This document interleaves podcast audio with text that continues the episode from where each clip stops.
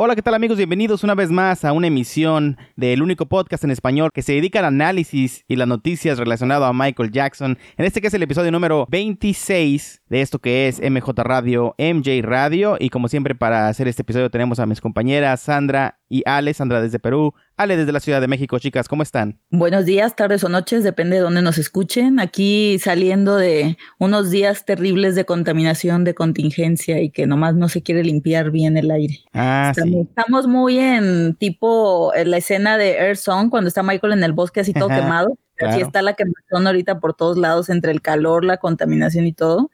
Y sí, está bastante crítica, pero sobre todo la semana pasada tuvimos días muy, muy, hasta suspendieron clases y todo porque... Partidos no- de fútbol, no imagínate. Nos afecta a Ándale, todos. o sea, tú, a- hasta tú lo resentiste y ni siquiera estás aquí, me imagínate. afectó, me afectó en grande. Sobre La todo porque hasta nos eliminaron por culpa de... Pero bueno, por culpa de eso, de la la verdad, la verdad.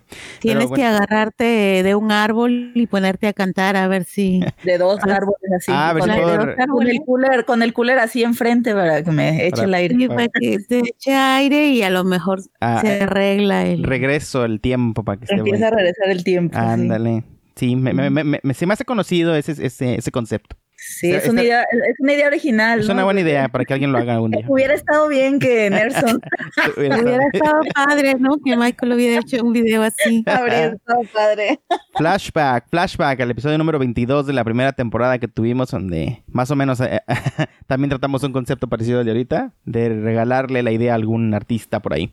Y bueno, Sandra, ¿cómo estás allá en Perú? Bien, acá como siempre, con la conexión medio medio, como siempre también. Alguien me ha hecho una macumba, porque yo todo el día estoy muy bien, Ajá. pero justo cuando hablo con ustedes, algo pasa. Algo pasa, pero, pero aquí está, sin embargo. Nada te detiene. El día de hoy vamos a tener varios temas. Este episodio va a ser de varios temas. Sobre todo vamos a hablar de cómo se manejó la información acerca del video de Living Neverland en las redes sociales. Hablaremos de los medios de comunicación nuevamente.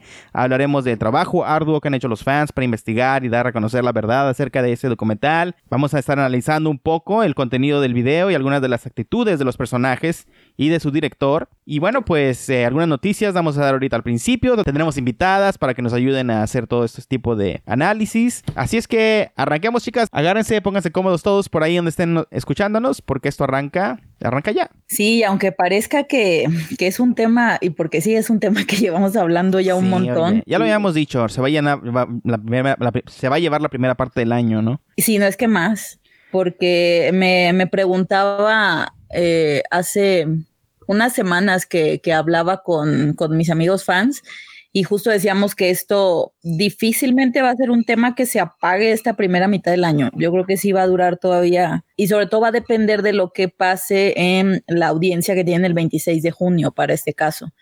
Si la audiencia es favorable para nosotros, ahí sí se les va a pagar, yo creo que bastante lo poco que le queda todavía de, de mechita a Living Neverland. Pero si por alguna cuestión, llámese el Me Too o lo que estamos esperando que suceda con lo del juicio este de Harvey Weinstein, y el documental este de Harvey Weinstein, ya, ya ves que ha estado circulando también ahorita en redes, que eh, como que al- algunos fans están diciendo, prepárense porque otra vez va, va a haber otra ola que va a venir en contra de Michael para pretender otra vez distraer de- del juicio que se está llevando a cabo contra Weinstein. Entonces, pues hay muchos intereses ahí de por medio. Así que la verdad dudo que en los próximos, no sé, tres meses este tema se acabe. Y también por eso nos ha servido a hacer un poquito más espaciados los episodios. No porque no haya noticias, hay un montón, tenemos un montón de, de temas ahí pendientes que hablar, pero muchos de ellos están como en, como en proceso y a lo mejor es, es mucho más eficiente si esperamos determinado tiempo a que esas notas vayan agarrando forma o que vaya viendo ya alguna conclusión, algún cierre con respecto a ellas y no estar como, como si lo estamos leyendo en redes todos los días en, en la noticia de información. No fue nuestra intención al hacer este podcast estar más concentrados en noticias que en análisis. Entonces, no crean que nomás le estamos flojeando y espaciamos más los episodios, sino que todo está fríamente calculado, ¿verdad, Jason? Todo es, todo es intencional. Sí, claro, pues es todo parte de la preproducción del show, así es que no, no se hacen a la ligera, todos los episodios están este, ya arreglados para que salgan en cierto orden y ciertas ideas fríamente calculados. se expresen de la mejor manera para que el público, ustedes, lo disfruten bien, así como lo han estado disfrutando por los últimos tres años. Recuerden que ya estamos en la temporada 3 y esto empezó en el 2016. Wow. Sí, es que pasan, pasan cosas todos los días, ¿no? Entonces tenemos que darles vuelta, porque si no tendríamos que hacer episodios a cada rato, porque es que todos los días salen cosas nuevas. Y ahí sí sería súper deprimente, porque sería demasiado a veces desagradables las notas que salen, pero muchas de ellas se han ido resolviendo a favor. Ahorita vamos a mencionar algunos de esos casos y es, es un poquito mejor verlo cuando ya la tormenta ha pasado un poco, que es lo que estamos ahorita como sintiendo que está pasando con el documental, pero yo diría que tampoco bajemos la guardia y no nos confiemos en que esto ya pasó, que ya es página pasada o ya es episodio terminado, porque puede todavía venir algo, algo fuerte, esperemos que no. Están haciéndose muchos esfuerzos de documentales o otro tipo de estrategias así para contrarrestar Living Neverland. Y estamos a punto, ¿no? De cumplir ya tres años. En 50 estos. episodios. O ya pasamos. ¿Qué, qué- qué ya pasamos? No, el, lan- lanzamos en agosto del 16. Ah, ok, sí. Muy bien. poquito antes del cumple de Michael. Un par de mesecitos más y ya estaremos festejando con cohetes y todo aquí en el show. Así es que pre- No, prepárense cohetes no, cohetes no por los perritos. por la contaminación también. por la contaminación. Muy bien, pues arranquemos chicas con las notas del día de hoy para que la gente que está ansiosa de escucharnos ya se informe como les gusta. Y pues precisamente hablando de documentales, el documental este del Living, bueno, el pseudo documental de Living Neverland en HBO ya ha cambiado ya por tercera ocasión creo, ¿no? El, la descripción del programa Ahora ya no hay nada acerca de acusaciones, sino de dos tipos que pasaron su infancia con Michael Jackson. Entonces, aquí sí dice en el teléfono, dos hombres describen el supuesto abuso que sufrieron a las manos de Michael Jackson. Una serie de entrevistas arman un perfil de engaño mantenido por explotaciones y sentimientos complicados. Eso es lo que dice la descripción en el celular. No sé qué diga ya con ustedes. Es que de, en, cada, en cada región creo que le pusieron una descripción diferente, porque aquí no dice esa que tú leíste. ¿Cuál dice allá? La que estaba al principio dice, eh, dos hombres cuentan la historia de cómo fueron sexualmente abusados por Michael Jackson. Esa es la que estaba al principio. Y después cambió, una de las que ponen, dice, dos hombres describen el supuesto abuso que sufrieron a manos de Michael Jackson. Y luego viene otra captura, que supongo que es más nueva, y dice, este documental de dos partes explora las experiencias en separado pero paralelas de dos hombres que pasaron un tiempo con Michael Jackson cuando eran jóvenes. o sea, o sea absolutamente nada en. Al final, son al tres películas diferentes de esas. Sí, sí, tres. Va a ser lo que dijo Jason, que al final era, más bien va a ser un documental. Sí, a favor. A favor. Se la pasaron con madre. Se la pasaron súper bien. Oye, Jason, hicieron una carnita asada en Neverland. Oye, pues sí, porque es que no, les va a quedar de otra en un futuro más que cambiarlo completamente. Ajá. Quitar eso y como les dije, solo una historia padre de Michael quedaría. Sí. Se quitan que esas se escenas. Los primeros 45 minutos y ya. Así es. Ok, bueno, hay que dar unas descripciones de HBO que siguen cambiando por siempre, seguirán cambiando. Y... Por eso decíamos que esta noticia está en, en formación, no, no sí. es una cosa es algo que todavía va a estar sucediendo muchas cosas alrededor de este tema porque ¿qué hizo que HBO cambiara esta descripción? Pues puede ser que era lo que decíamos con Dan Reed, que no se esperaban que iba a haber esta respuesta. Obviamente esto, este cambio viene después de lo, la, la, las pruebas estas de la estación del tren. Entonces a lo mejor también de una u otra forma HBO está aplicando la Sony y está como con los casos atrás. No, pues ellos me dijeron, ellos me vendieron esto como como que era algo legítimo. Claro, claro. Y ahora sí que no es mi PEX, es de, eh, yo nada más les estoy dando la plataforma, pero no quiero como darles mi, mi avalúo, mi bendición, entonces estoy siendo más, le bajé dos rayitas en esa descripción porque pues parece que no está teniendo la respuesta que esperábamos. Y en algunos casos ha tenido una respuesta totalmente contraria, porque les estaba contando yo el otro día, ¿se acuerdan de que me ha tocado ya varios alumnos que me han dicho así del documental y como comentábamos con Nicia en la entrevista que, van a ver a, continuación con, con las dos invitadas que tenemos, pues ya cuando te dicen del documental ya tú así como que ah, esperas el, el, golpe o dices, ay Dios, aquí vamos a empezar con, con estas cosas y en el ambiente laboral.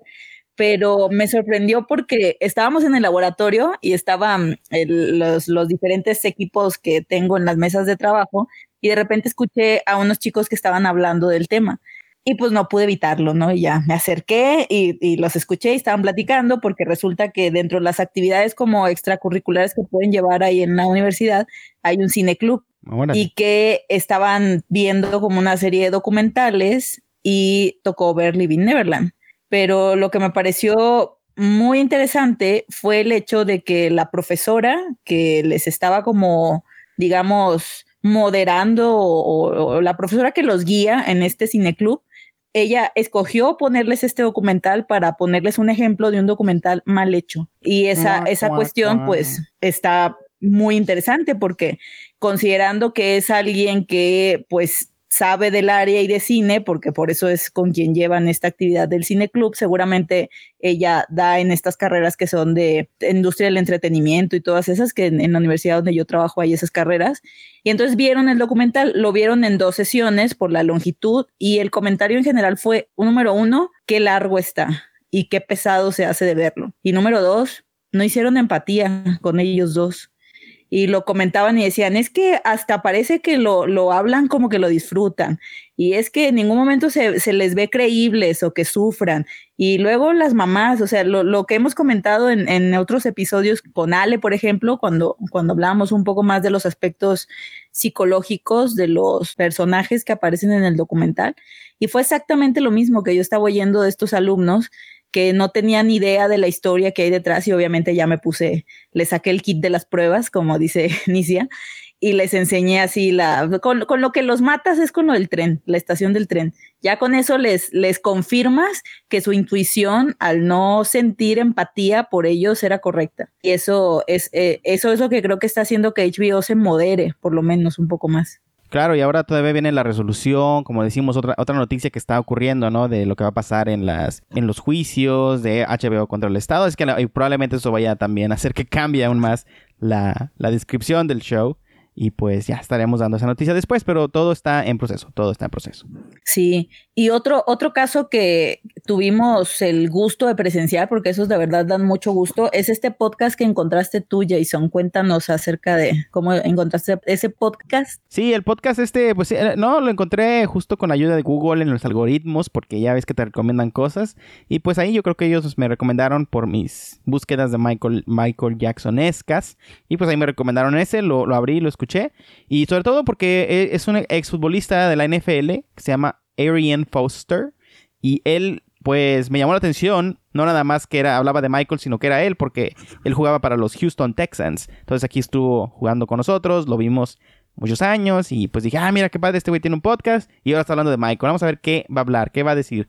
Y como es alguien que es famoso, reconocido, pues dije, a ver, a ver, igual iba a estar del lado de, las, de los medios de comunicación, como siempre, va a tomar el, lado de ellos, no va a ser independiente, pero no, ya escuchando el show, él da su opinión, de hecho sí pone un título explosivo, ¿por qué cambié mi forma de pensar al respecto de Michael Jackson? Entonces no sabes si cambió a bueno o a malo, entonces tienes que oírlo, ya lo oyes y bueno, es a bueno, es a bueno, el, según él pensaba que Michael era culpable, dice precisamente lo que mencionamos, que porque en Estados Unidos ya es una cultura que Michael es culpable, o sea, simplemente es parte de la cultura general aquí de que, ah, sí, Michael, ah, un genio, pero pues hacía cosillas déjenlo, déjenlo en paz, ¿no? Como que no hay problema, déjenlo. Pero no, eso no, ni siquiera eso está, eso no está correcto tampoco, de que nada más porque es un genio, ay, déjenlo, puede hacer cosillas malas. No, eso está mal. Y la forma que la, cultura estadounidense pensándolo de esa manera está mal también porque está incorrecta la información. Bueno, él aquí se pone a investigar, justo como hacemos muchos otros podcasteros, y se va a las, y se va al fondo, se va al fondo de las cosas se da cuenta de muchas cosas, las pone en el show, dice que tenía muchísima más información que no pudo darla porque es demasiada, como dicen acá, un rabbit hole, no, no acabas nunca. Pues eh, para los que hablan inglés, sería interesante, les vamos a dejar el, enlace de que escuchen.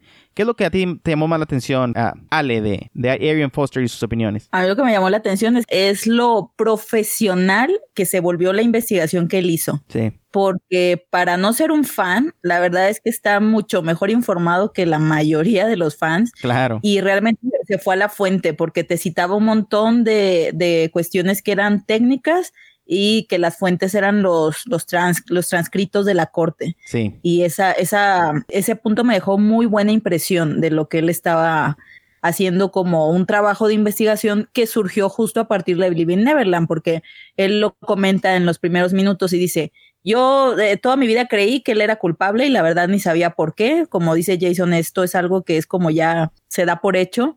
Y cuando vi Living Neverland, dice, simplemente pensé que iba a confirmar lo que yo ya creía. Y al contrario, me dejó, me dejó como más dudas o me dejó la curiosidad para yo investigar. O sea que gracias, Living Neverland. Básicamente no, les creyó, ¿verdad?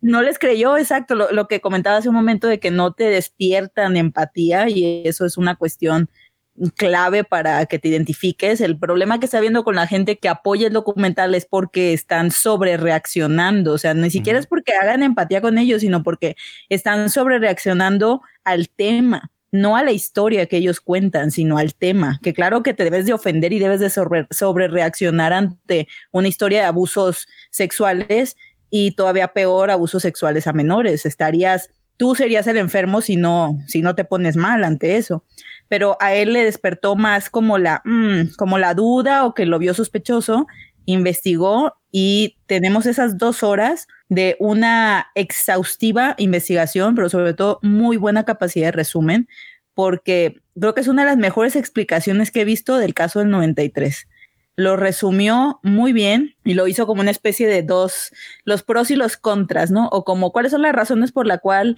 arregló financieramente el caso y son tal, tal, tal, tal y tal. Dice, y muchas de ellas, dice, me hacen lógica, es así como que yo lo habría hecho también. Claro. Dice, pero no puedo encontrar ninguna por la cual los Chandlers accedieron a ese arreglo. Y eh, eso es lo que ahí dices, ah, caray, como que ahí está cojeando de, es, es, una mesa que no tiene las patas firmes, entonces eso todavía le hizo tener mucha más duda del caso del 2005, que ese pues se desmantela en tres segundos, y pues todavía más dudas para este caso de, de Robson y de SafeChock. Entonces, muy buen análisis, muy buen resumen y sobre todo muy buena investigación. Sí, bueno, yo me puse a analizar en la forma de producción. Él sale solo en el programa, no, no tiene compañeros. Entonces pensé que como lo hacía en su casa, qué sé yo, dije a lo mejor es el solo. Entonces, si lo hizo el solo, es una investigación que le tomó mucho tiempo, ¿no? Pero como si es un hombre de lana, igual me imagino que sí tiene equipo que le ayuda a hacer el show. Como quiera que haya sido la cosa, él tuvo que decidir qué iba a presentar y cómo lo iba a presentar y decidió presentarlo de la manera correcta. Y e igual como productor me puse a checar los datos, a analizar los datos que estaba dando, a ver cómo los estaba consiguiendo y todo esto. Y me, sí son datos que no son los típicos que con una búsqueda rápida los encuentras. Sí son datos que están perdidos, que están adentro, que tienes que meter. Eh, hasta investigó este a, a SafeShock y dio información de él que pues solamente los que estamos acá en los foros y todo esto sabemos de que fue demandado justo un tiempo antes. Todo eso lo explicó y dije, este chavo sí se metió a investigar de verdad y no nada más lo que está en la Wikipedia, digamos. O sea, sí se investigó, explicó lo del 93, como dijo Ale, explicó lo del FBI, que de ahí me dieron ganas mí de explicarles a ustedes eh, la diferencia entre si sí si, lo investigaron por 10 años seguidos y hablamos de eso en el episodio pasado. De ahí salió esa, esa explicación porque me dieron a mí ganas de, explicarlo a partir de eso. Entonces sí, muy, muy, muy interesante y, da gusto que se investigue de la manera correcta. Y, y él mismo dice, y me pueden decir que yo voy a ser ahora pedófilo, lo que quieras, pero yo solamente estoy diciendo los datos y cómo son. Y entonces me, me, gustó mucho eso. Tiene 42 mil suscriptores, así es que tampoco tiene tantos. Él, según hace el podcast, para hablar de explorarse a sí mismo a través de conversaciones, arte y vida. Así describe él el show. Y ya hasta llevó a Neil deGrasse Tyson, este señor que es el ah, astrofísico. Sí, el de ciencia, el astrofísico. Lo llevó ahí, así es que sí ya está teniendo más peso. No es poca cosa, ¿eh? No, no es poca cosa. Y este. aparte, siendo él una personalidad deportiva, pues sí tiene también cierto alcance. no es como cualquier persona. Sí, pues claro. Entonces le está yendo bien y me, dio mucho gusto que presentara bien el caso. Ahí va, muy bien. Notas, notas, notas. Hablando de esto, de cómo van cambiando las noticias, podemos mencionar también lo que sucedió con, con la la polémica que hubo con la estrella que está en el Paseo de la Fama y con el auditorio que está en esta escuela que está en Los Ángeles, que es una escuela cuyo auditorio se llama Michael Jackson, que es la Garner, Garner School.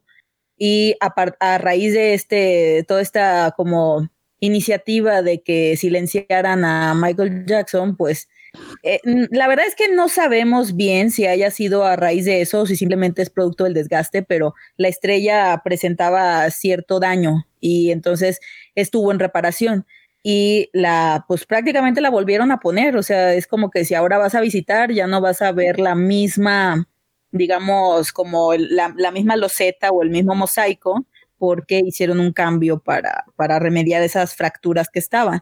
Y después también circularon unas fotos, según más recientes, aunque yo ya no vi más, y que mostraban otra vez como si intencionalmente hubiera habido daño a la estrella. Y que esto lo podemos adjudicar que a lo mejor pues hay gente que, que reacciona de manera muy idiota, porque pues no tengo otra palabra, y que se deja guiar por una cosa que ve en la tele, finalmente, aunque tenga la etiqueta de documental, y pues que puede estar haciendo como esta, digamos, ataque a, este, pues sí, un monumento, de cierta forma es la, estrella en el Paseo de la Fama. Y lo de la escuela, pues según querían cambiarle el nombre o quitarle el nombre a Michael Jackson, pero esto se sometió a votación con los padres de familia y se decidió dejar el nombre, lo cual pues también es un muy buen, muy buen indicio de que la gente como que está recapacitando o por lo menos está dudando, le está dando el beneficio de la duda. Acerca de la estrella, Sandra, ¿tienes algún comentario? Es que, que también la gente a veces dramatiza un poco, ¿no? Entonces a veces es un poco difícil seguir la verdadera historia de lo que pasó. A mí, o sea, no me parece muy importante esa estrella. Sí entiendo que la gente quiera verla y preste ahí sus respetos, ¿no? Sí, o sea, le, habían, le habían picado, le habían despintado, le habían hecho algo feo ahí. Ah, pero no era algo que dijeras, wow, esto destruye la vista de Hollywood.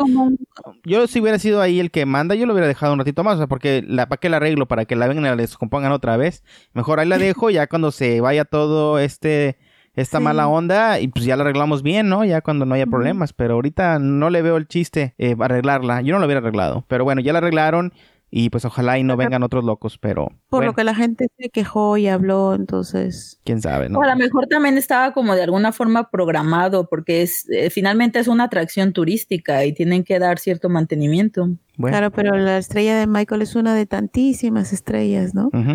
Que es de las más visitadas, eso sí. Entonces también pues no, no les conviene...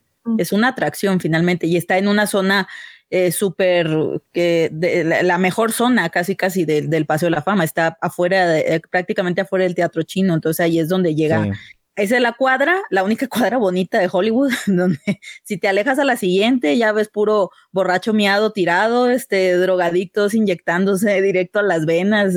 Esa cuadra es la única, así como, como lo ves en la tele. Entonces, esa es la parte de atracción turística. Y lo bueno es que es eso, que es turístico y que a lo mejor los que lo hicieron son turistas, que ya no van a volver, entonces es probable que ya no lo vuelvan a hacer, quién sabe, ¿verdad? Y lo de la escuela, pues hubiera estado interesante estar en la reunión adentro, ver de qué se habló, cuál fue el motivo, cuántos votaron por qué. Y se me hace como que era triste que se tuviera que poner a votación. Esa escuela me tiene harta porque ya son como 25 años de drama con esa escuela, con el maldito cartel. Lo sacan, lo ponen, lo sacan, lo ponen, lo sacan, después estuvo tapado con un cartón. O sea, es todo un drama por algo que realmente, si, la sacan, la sacan, pues lo hubieran sacado hace, hace 20 años, pero es que es un drama, parece una telenovela. Igual lo hacen para estar en los medios también, ¿no? Si lo quitan, ya no van a tener más noticias. Entonces, en ese, en ese punto de vista tendrían que dejarlo a fuerza para seguir dando nota. De otra manera ya no, ya no habría nota, ya quitaron el nombre. Si ellos quitan el nombre, nadie se va a acordar que existe ese colegio porque es un, es un, colegio X en, refundido en el barrio más misio de, California, ¿no? Entonces a nadie le va a importar ese, colegio nunca más. Sí, no, no les convendría para nada. Ok, bueno, ya llegó el tiempo, llegó el momento de presentar a las invitadas del día de hoy para que nos ayuden a seguir hablando de esos temas, de estas notas que se están dando en las redes, tan rápidamente y los motivos por las que esos ocurren. El día de hoy con nosotros estarán desde Monterrey Principesa Jackson, así es conocida en el Twitter, y desde Veracruz nos acompaña Miriam Ruiz. Sí, pues eh, Principesa o Onicia en el mundo real, yo ya tengo un tiempo que la conozco y sobre todo también es de, de estas amistades que surgieron a partir del Hideout, como siempre les he contado. Y sobre todo la invitamos porque ella ha estado ahorita muy, muy activa en, en, Internet, en, sobre todo en Twitter, como ya van a escuchar un poco sobre su historia y lo que ella va a compartir.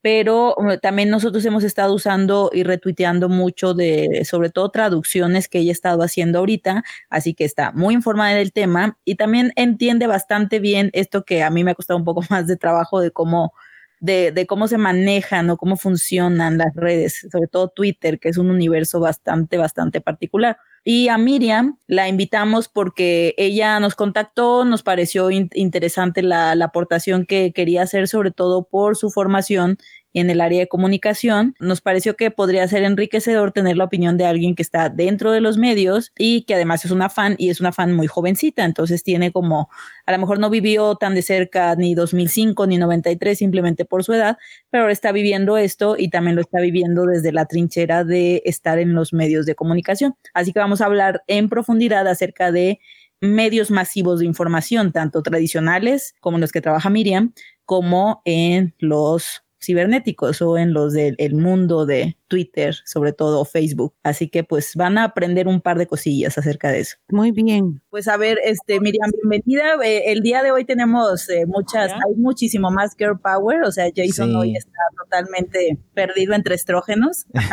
pero no está tan desubicado porque hay, hay más en México, entonces esa, esa, parte lo equilibra un poquito.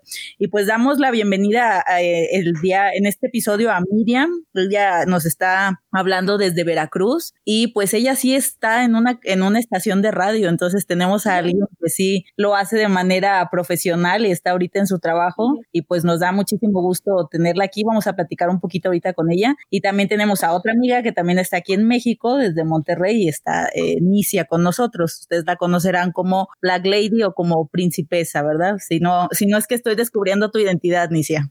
Sí, en el MG Hideout y en, como dijiste hace rato que nos saludamos, en el bajo mundo me conocen como Black Lady y en redes sociales como Principesa Jackson. Y si me han leído, ah, si han leído en MG Hideo, yo soy Black Lady. Sí, y pues tenemos acá a, Miriam de Veracruz, entonces a ver, este saluda a la audiencia. Hola a todos. Hola. Pues, dijiste saluda a la audiencia. Hola a todos. Me da mucho gusto estar aquí con ustedes compartiendo pues este gran podcast que soy fan desde, bueno, hace un poquito de tiempo para acá y estoy lista para platicar todo este tema que ha sido revuelo durante los últimos meses. Sí, oye, hemos estado pues prácticamente lo que va de este año, no hemos parado con este tema. Y en, en este episodio tenemos a, estas dos invitadas que les acabamos de presentar, porque justo ellas han estado activas en cuanto a este tema y porque Miriam tenía como algunos puntos importantes que le gustaría tocar al respecto, sobre todo por su formación profesional y desde su perspectiva como alguien que está del lado del el periodismo y la comunicación. ¿Así es, Miriam? Así es los últimos meses, de enero a marzo, hemos recibido pues esta gran avalancha de, de un poder siniestro, yo podría decirle, un poder maquiavélico, que es este documental que nos cayó como una como un balde de agua fría, lamentablemente. En tanto en Estados Unidos como aquí en México, el periodismo se maneja de diferente forma. Pareciera que es semejante, pero no. Eh, si logran captar algunos periódicos de Estados Unidos, son más como que le tiran ya directamente, no, no usan el adjetivo de presunto o como supuesto, ¿no? Aquí en México se diferencia en eso, aquí sí podemos tacharlo de esa forma, o sea, no somos tan directos, pero algunos sí suelen hacer eso en la forma de que toman la noticia de Estados Unidos, la traducen, la copian y la pegan. Es un mal uso que últimamente se está dando aquí en el periodismo de México y eh, esto provoca pues la alimentación del morbo, de incentivar la violencia y banalizar la vida social o en las redes sociales. En tu experiencia, Miriam, el, eh, decías que has tenido oportunidad de trabajar en, en medios en diferentes, tanto escritos como en, en, radio, ¿no? Sí. Y, nos comentabas un poquito acerca de eso en el, en el mensaje que nos mandaste acerca de como muchas cosas que se hacen y que pues no necesariamente son pues las, las mejores, ¿no? Las correctas, pero que es propio de cómo se manejan los medios, sobre todo por esta cuestión que tiene que ver con ganar espacios de publicidad o con ganar audiencia. Exactamente, esto aquí eh, se ha visto mucho, lo hemos visto durante lo largo de estas últimas semanas. Es muy diferente el traslado del papel, del periódico, a lo que dicen las redes sociales. El periodismo trata de ser informativo, mientras que las redes sociales tratan de nutrir hechos fantasiosos. Bueno, de hecho, este, ah, ya que tocamos el tema de, de redes sociales, este, que fue una de las razones por las que comenté a Ale, de, participar en el programa. Eh, yo soy muy activa en, en, Twitter y yo he estado desde que inició todo esto que lo pusieron en el Hideout. En Twitter se vino como una avalancha. En enero estuvo muy tranquilo. He estado monitoreando todas las redes sociales, tanto Facebook, Instagram eh, y Twitter pero quien más poder ha tenido en este momento en cuanto al documental es Twitter para bien y para mal. Eh, para bien y para mal porque sí nos ha dado la manera de defender demasiado a, Michael, eh, que puedes mandar directamente a, las cadenas televisoras, a los artistas. Es increíble cómo fue avanzando a medida que íbamos llegando al país en donde se estrenaba el documental. Cuando se estrenó en Sundance, yo tomé la, la postura de no postear nada para no darle publicidad. Salió de Sundance y empezaron este, los fans a sacar información. Fue como que cuando se rompen los diques y se vino toda la, la marejada de, de, cosas, una desinformación, un copy-paste increíble, increíble, y obviamente cuando se estrenó en HBO, yo lo sentí, hablando de tipo redes sociales, como que una bomba atómica que fue empujando y empujando y destrozando, porque sí, sí hubo mucho destrozo.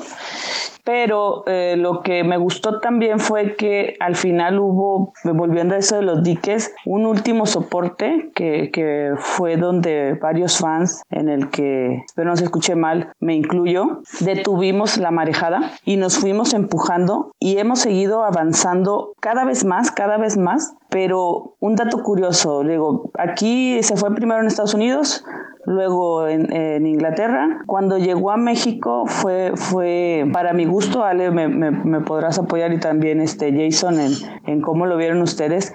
Creo que nada más fue de unos días, ni siquiera las televisoras lo nombraron tanto como lo vimos en, en Inglaterra y, y, en Estados Unidos este, y en, en algunas otras partes. Y fueron pocos los que yo vi en redes sociales. Siento que en México en ese sentido no fue tan, tan devastadora como como lo fue, aunado a, yo sé que no, a todo el mundo les desagrada la toya, a que las televisoras tenían a la toya por, eh, por acá, por México, y siento que, que, respetaron mucho que ella estuviera y por eso no, no agredieron tanto en las televisoras y en redes fue muy poco. Sí, en realidad casi no, no sonó la noticia aquí. Y una amiga argentina, fan de Michael, a la semana creo que fue el estreno en Argentina o unos días después de México, y ella me había mandado mensajes preguntándome, dice, es que aquí todavía no llega. Y le digo, bueno, prepárate para el golpe, prepárate para el golpe y dependiendo cómo esté Argentina en este tema, te va a pegar, pero le dije, pero luego se va a calmar. Y efectivamente, como yo lo dije, fue igual, aunque yo sentí en México menos el golpe, fue igual. Ella sí de repente me habló prácticamente llorando de que es que los medios, mira, y me empezó a pasar las notas que eran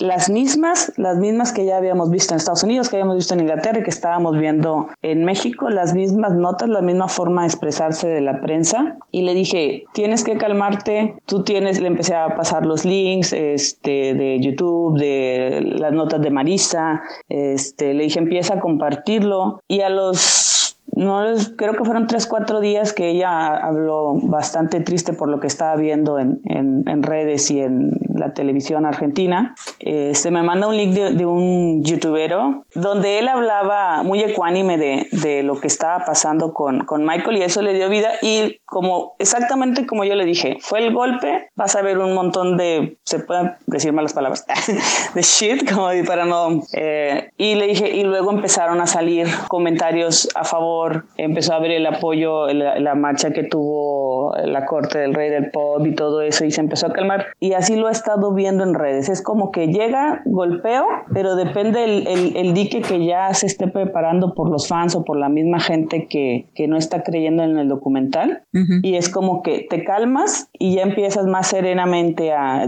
A mí me, me pasó como ella un poquito en el sentido de que eh, había días en que ustedes lo han visto en el Haide y en, y en el Twitter, estoy traduciendo mucho. Pero así, haciéndole la competencia a Marisa, ya le estás quitando un buen de chamba. Es, mucha la información y entre esa investigación que, que hacemos, lees cosas eh, las redes sociales es muy fácil insultar, es muy fácil señalar. acabamos de ver lo que pasó con el Armando Vega. Eh, es un bullying en Twitter increíble. Twitter es un lugar muy hostil. Me gusta porque es informativo en tiempo real, pero a diferencia de otras redes, eh, es el mundo virtual donde todos tienen derecho a insultar, a agredir, a señalar, a denunciar a alguien sin, sin tener los hechos, pero lo que he leído a lo largo de estos cuatro meses de, de Michael, me, a veces me ha pegado, a veces este, he hablado con otros fans, entre ellos Marisa, eh, que he tenido malos días eh, porque eh, pues al igual que ustedes y la mayoría de la gente que escucha, eh, como dijiste, o sea, somos gente de 30, 40, que seguimos... Jovenzuelos, jovenzuelos. Jovenzuelos, sí, sí, somos unos, unos hermosos. No este, criaturas, pero jovenzuelos, sí.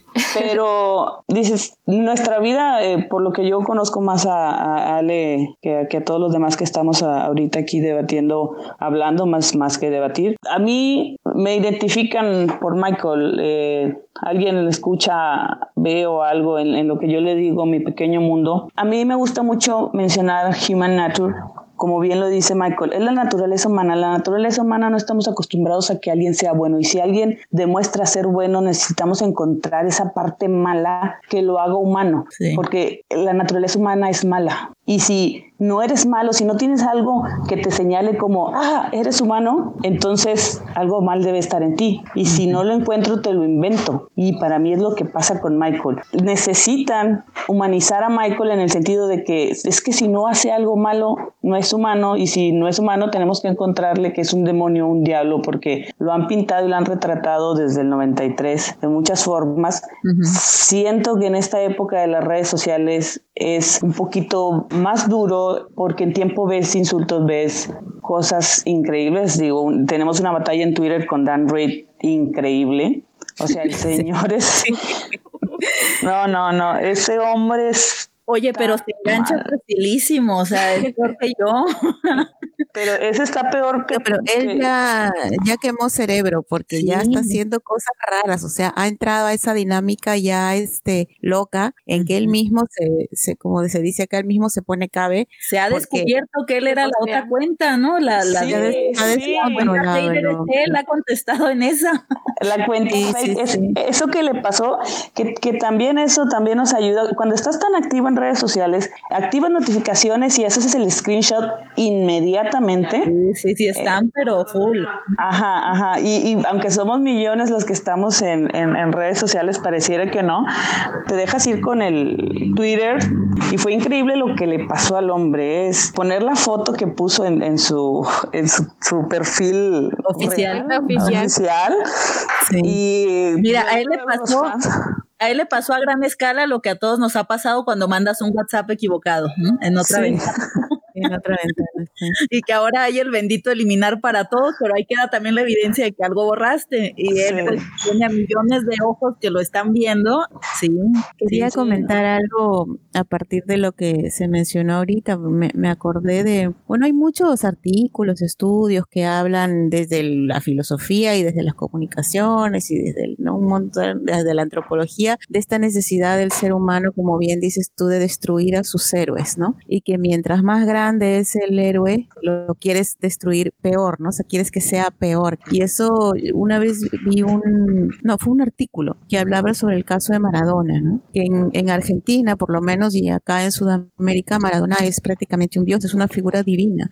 Pero así como es una figura divina, igualmente es un monstruo. O sea, es como los dos lados exagerados de cómo se le ve, ¿no? Y eso lo único que ha causado es destruir al ser humano, a la persona, ¿no? Que si en algún momento se pudo recuperar de sus demonios o de sus problemas, todo esto lo único que ha hecho es que se hunda más en sus, en sus problemas y en sus adicciones, ¿no? Y probablemente en algún momento va a tener que morirse, pero, o sea, de, de, lo mal que anda con las drogas y eso. Pero es muy interesante, no en sí el ser humano que es el que tiene que recaer todo esto, sino cómo la sociedad o la naturaleza humana es así, funciona de esa forma.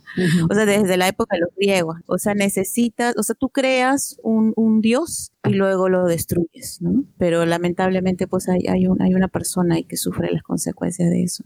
Es el receptáculo de toda esta cosa tan, tan compleja y tan, tan cruel, ¿no? Porque es cruel en realidad. Ahorita el, el tema que mencionabas, Nicia, era algo que quería eh, tocar, es el caso este de que se dio aquí en México por Armando Vega Gil. Y seguramente Miriam, tú que estás en el lado de los medios, pues también lo has de ver percibido de manera más cercana, porque ya ves que estos hashtags que se empezaron empezaron a abrir de Me Too periodistas, Me Too escritores, ah, Me Too músicos y todo eso. De hecho, hasta un compañero le tocó. ¿Ah, sí? sí, de allí del DF le tocó. A mí me impactó porque digo, ¿cómo pueden salir a hablar de pronto con ese movimiento? Está bien el movimiento, no estoy contra ello, pero hay algunos que siento que exageran el tomar su posición de que, ay, es que a mí también, ¿no? Fulanito también, ¿no? Y digo, pero ¿por qué no lo hablaste antes? O sea, una persona que ha sido, ha tenido acoso o ha sido abusada va directamente a las autoridades. Aunque claro, sabemos muy bien que aquí en México las autoridades tardan un poquito en hacer justicia, pero aún así, ¿no? En mi caso, yo hace tiempo también pasé por algo parecido. Tuve como la experiencia de no quererlo contar, pero al poco tiempo digo, no, esto teniéndolo yo aquí dentro no me va a servir de nada, mejor hago a que se haga justicia. Y sí, precisamente pasó. Eh, rebobino un poco al tema sobre el impacto de aquí en México sí hubo un impacto al primer mes de lo que fue enero cuando salió este documental, por así llamarlo. Eh, sí hubo un impacto ya casi cerca de lo que fue febrero. Hubo varios periódicos, incluso a mí se me hizo extraño que participaran eso, periódicos de México muy reconocidos, que también tuvieron como su cerecita en el pastel. También hicieron columnas de opinión muy escabrosas, que yo me quedé como, ¿y por qué no mencionas cuando estos dos habían hecho tal cosa en 2013, en, en el 2014. Nada más se apuntaba de que había sido un pervertido, que había sido, que había pagado tantos millones por este caso de Chandler, me parece, eh, sobre el caso Arbizo, pero no mencionaban lo que había ocurrido del 2010 para acá con ellos dos. Y sí me dio coraje, les voy a decir, me dio coraje porque incluso antes que saliera el documental en Sundance, en el festival, eh, un amigo que es corresponsal allí en Florida, Marco, me mandó un mensaje casi como a la madrugada diciéndome, prepárate que viene algo fuerte y no vas a poder soportarlo. Y yo me quedé como que, ¿qué? ¿Se viene la tercera guerra mundial? ¿O, o este, qué? ¿Trump sí nos va a cerrar la frontera o qué onda? Pero no me quiso decir más, pues al parecer allá, luego me estuvo contando, al parecer allá ya estaban creando estos artículos antes de que entrara este, el documental. Y fue sorprendente porque él me lo dijo un mes después, le digo, oye, ¿por qué no me lo dijiste antes? antes, ¿no? Me hubiese yo preparado mentalmente, hubiese ya tomado cartas en el asunto, hubiese... Hubiera comprado mi ansiolítico. Exacto, digo, no. Luego me dijo, no, es que a nosotros ya nos habían dado la, la marca de que quiero que investiguen un poco sobre este tema y que lo escriban, nada más. Y le decían, pero ¿por qué? ¿No? Dicen, tú solamente hazlo y yo cuando te indica que pase editorial, lo, lo mandas, ¿no? O sea que ya tienen esta estrategia. Y aquí es donde entro con la famosa caja chica, no sé si lo han escuchado algunos. En Una este cortina de humo. Exacto, en este caso fue el documental de Harvey este, Weinstein. Ajá, Weinstein. Que, qué casualidad que cuando lo mencionan, a la semana mencionan lo de Living Neverland. Es algo que para todos, yo siento que para todos en Estados Unidos más que nada, se le hizo como, ahora qué pasó, ¿no? Eh, estábamos hablando del más, del famoso, este, que ha sido culpado de varios acusos de abuso sexual o acoso sexual y de pronto salen con esta miniedad que tiene años que ya que ya se ha hablado, que incluso ya hubo pruebas y todo y lo exoneraron, o sea, sí quedó como en el aire esa duda, ¿por qué ahora, no? Y es donde aquí los fans nos pusimos como sacar las garras, sacar las pruebas, porque empezaron, yo de hecho yo tenía la idea de que, ah, ahorita se va a venir el mundo encima en los fans y me sorprendió la respuesta tan inmediata que tuvo, no solamente en Estados Unidos, sino también en Latinoamérica, en Europa. Hubo varios que enseguida sacaron las uñas y dijeron, no, espérate, aquí alto, tú no me vas a venir a decir tal cosa cuando yo sé que esto está pasando. Y fue cuando los medios en Twitter, más en Twitter y en Facebook, fue cuando empezaron a sacar estos artículos, pues, amarillistas, que para la gente que no suele entender este mundo, pues sí, se les queda con el impacto y se le queda en el chip grabado, no ese es un problema de, de, la sociedad. Somos muy consumistas al morbo, porque vemos la primera plano, vemos el, el, título del artículo y nos quedamos con eso. Y eso es falta de cultura, tanto de información como de educación. Pero fíjate qué cosa que, que comentas, eh, te digo, yo monitoreé todas las redes y a diferencia de, de Twitter, eh, en Facebook voy a mencionar lo que siempre decimos de los memes de los de las tías que mandan pollitos felices y cosas así.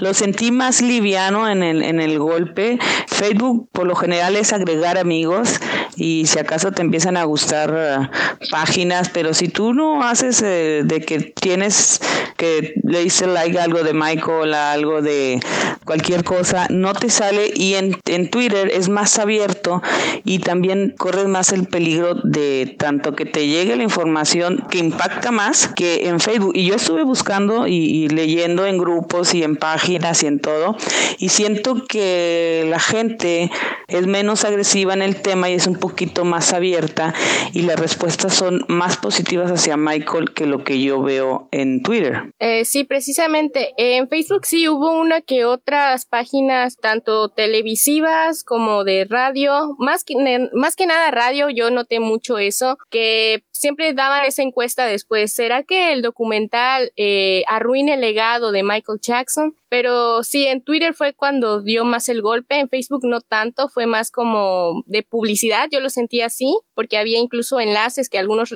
compartían que me tocó ver. En Twitter fue más donde se añadió como el morbo, pero sí, en Twitter fue como más el auge de esta noticia.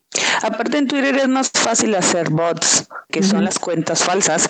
Cuando empezaron a salir las pruebas de lo del tren, eh, todos sabemos que el tren ha impactado mucho, mucho al, documental. De, de, todas las pruebas que, que se han aportado por parte de los fans, creo que es la que más les ha pegado. Y se empezó a ver entonces la ola de nosotros, los fans y de la gente que busca la verdad, igual que todo lo que está haciendo Taz y, Brandy es, es muy, muy bueno, ayuda también bastante. Pero cuando todas las notas empezaron a salir a favor de Michael eh, y más pruebas se dieron con lo del tren, me pareció muy, muy, muy curioso que luego empezaron a salir pajaritos azules, eh, leí ahí en inglés, o palomitas azules, eh, un ejército de cuentas certificadas. ya ven que la palomita azul es que son cuentas reales, con gente de Hollywood, pero en su mayoría actores secundarios o actores que ya no tienen trabajo, tanto de programas como de películas, algunos influencers, que ahora era el copy-paste de ya no las notas que vimos en The Sound, The Mirror y todo eso, The Games. Y yo, wow, ahora es la estrategia. Pero esa misma estrategia que fue lo que hicimos con los medios, de, con los tabloides, los fans, este, somos un grupo muy, muy numeroso, eh, cuentas que ya nos seguimos, cuentas que nos apoyamos. Empezamos a ver ahora esto, HBO, Oprah o quien sea que esté manejando todo esto de Live in Neverland, empezó a usar influencers y empezaron a bloquear cuentas de, de fans de Michael que no los agredían, sino que les presentaban pruebas. Todos los que presentábamos pruebas de algo y estás mal, eh, terminábamos bloqueados. Este, sí ha habido fans y les hemos instado mucho de que no insulten a menos que le pongas la viborita a Oprah en sus redes sociales, porque luego hacen esas capturas de pantalla de, mira, dicen que Michael les enseñó amor y mira, me está agrediendo, me está insultando, porque Dan Reed hizo eso hace tres, cuatro semanas. Ya ven, no sé si recuerdan que nos llamó ISIS, que éramos un grupo terroristas, quisieron tomar en redes sociales eso de llamarnos terroristas. Eh, creo que ya, ya por ahí tengo la cuenta que supuestamente iban a hacer una demanda internacional por habernos llamado terroristas. Este, y yo dije, ¿dónde firmo? Primero quisieron hacer eso, mostrarnos como una horda de, de pseudo fanáticos cegados por eh, admiración que le tenemos a Michael, pero les demostramos que no éramos así y luego empezaron a sacar a las palomitas azules, que también, así como le fuimos contra los tabloides, fuimos contra ellos. Sé que ha habido cuentas que, que, veo que no hacen lo correcto, pero ya poco a poco esas palomitas azules dejaron de, de tuitear. Ahora, cuando esa estrategia no les sirvió, viene de vuelta Oprah a la entrevista. O sea, es ellos cada vez que nosotros damos un golpe que les baja su, su nivel de, de ah, sí, ya nos están creyendo porque, mira, contrarresto, porque todo lo han contrarrestado. Por eso Dan, Dan estado muy tonto, muy mal en, en Twitter porque como dicen, es Twitter contesta súper rápido, pero así como contesta súper rápido, puedes decir algo que te hunde, como lo, ha estado hundiendo a él. Y esa cuenta falsa este, fue también, yo creo que lo que le está pegando bastante. Ya no está tuiteando tanto como antes. De lo que está hablando ella, yo quería opinar de que lo que me, a mí me saca de onda es de que es Dan Reed el que está respondiendo tanto en entrevistas como en, las redes sociales. Y mi pregunta es, ¿por qué él? Si él no, él no fue el abusado, él, él, nada más grabó el video. Aquí los que deben estar dando la respuesta son aquellos dos. Y aquellos dos están escondidos, no hablan, no dicen nada. ¿Por qué él está tomando este lugar de, digamos, spokesperson, ¿no? El vocero de, de esos dos tipos. Es lo que hasta ahorita no... Porque ellos lo hacen muy mal, pero... Pero es que este lo está haciendo peor. Sí, buen punto, buen punto. Eh, lo, lo, que pasa es que recuerden que las primeras entrevistas que dieron era de la gente de HBO a Oprah y era un lugar seguro para ellos. Pero James, James no puede, James es el eslabón, ajá, él es el eslabón este que, que va a caer y que, que, va a derrumbar todo porque se va a quebrar primero. Sí, James lo vemos este desde Sundance que, que no sabe cómo reaccionar y tiene que voltear a, a, que Way lo apruebe. Eh, yo creo que se dieron cuenta de eso y pensaron que Dan en su experiencia de documentalista, porque alguien alguna vez este, habló de, de su biografía, que es muy bueno, y, pero ya vi realmente que no es tan bueno como lo pintaban. Y dijo, no, bueno, ustedes saben que la, la van a regar, yo voy. Eh, si recuerdan al, al, primer um, reportero que fue de, de Reino Unido, el... Piers Morgan. Piers Morgan, ajá, ajá. Cuando Dan ve eso, yo creo que advierte y dice, no, eh, creo que ahora viene esto y ellos no... Es de que no, ya no, mejor guárdenlos. Ah, exacto, y pero él tampoco se esperaba la reacción porque todo esto también vino de reacción de Europa para acá. Este, pero él no está acostumbrado a que le den la vuelta. No, no, no, no, y, no sabe debatirlo. Esa entrevista que dio en Francia con la mesa que le pusieron, poco le faltó para decir, bueno, este, ya me voy, ya les dije los que tenía que decir, Living Neverland es verdadero, este, crean en las víctimas y ya me voy. O sea, porque ya no hallaba por dónde, todos estaban con pruebas diciéndole que era lo que, refutándole su documental y él simplemente se iba por la tangente, como decimos por acá. En, eh, ayer estaba leyendo un tweet de, de Ravenwood y ella, ella decía que si le contestas a uno de los haters, pero si le contestas como en plan tranquilo, o sea, que no te vea que vienes así a, a atacar, pero que le contestes verdaderamente él, pero tú por qué les crees? Y dice, es que de verdad no, no tienen ningún argumento que no sea él, es que se ven creíbles en el documental, ¿no? Y, y en cambio la postura que, que muchos, incluso ya en la prensa han tomado, pues es mostrar los hechos, ¿no? Mostrar los permisos de construcción de la estación del tren, del castillo, mostrar este eh, evidencia de que Michael no estaba en el lugar en el que ellos decían y en cambio la gente que está apoyando la historia de ellos en realidad no tiene algo demostrable para, para poder apoyarlos más allá de la psicología con la que juega Dan Reed en el documental. De hecho, eh, recordé cuando en el podcast que tuvieron a Marcos, a Marcos Cabota, cuando él habla cómo está hecho el documental, él como cineasta, como profesionista en eso. Y, es, desde que escuché ese podcast, es muchas de las cosas con las que yo viene la gente y me pregunta y le digo, mira, el, documental está hecho para que lo creas. Eh, tuve y he tenido charlas con amigos o, conocidos, más que amigos, que de repente me los encuentro y, oye, por cierto, vi el documental donde me dicen eso, les juro que se me estruja el corazón. este, pero no tengo necesidad de decirles y demostrarles nada porque ellos dicen, ¿cómo es que alguien cree a estos dos y a esas madres? Y se van hacia las madres. Y eh, digo, lo que pasa es que yo creo que depende de la mentalidad, como lo hemos dicho, de quién lo ve. Si ya traes la idea de que Michael es, eh, es con eso de que, ah, sí, ves, era cierto. Pero si realmente estás más amplio, más abierto, o también tienes un grado de, de estudios o intelectualidad más alta. O no tienes tanto daño cerebral, digo. Exacto, lo, ves más objetivo. Hay una, una persona este, con la que tengo una amistad, a lo mejor no tan forjada como con otras, que ya no vive aquí cerca en, mi ciudad. Eh, tuvimos un video chat de que, hola, ¿cómo estás? Hace tanto tiempo que no nos vemos, platicamos, bla, bla, bla. Y de repente ella me dice, oye, vi el documental y yo, no, estamos chupando tranquilo. Porque estábamos eh, tomando. y de repente en la forma de la que yo conozco de, ella, la verdad yo dije, chin, déjame saco mi kit de aquí están las pruebas.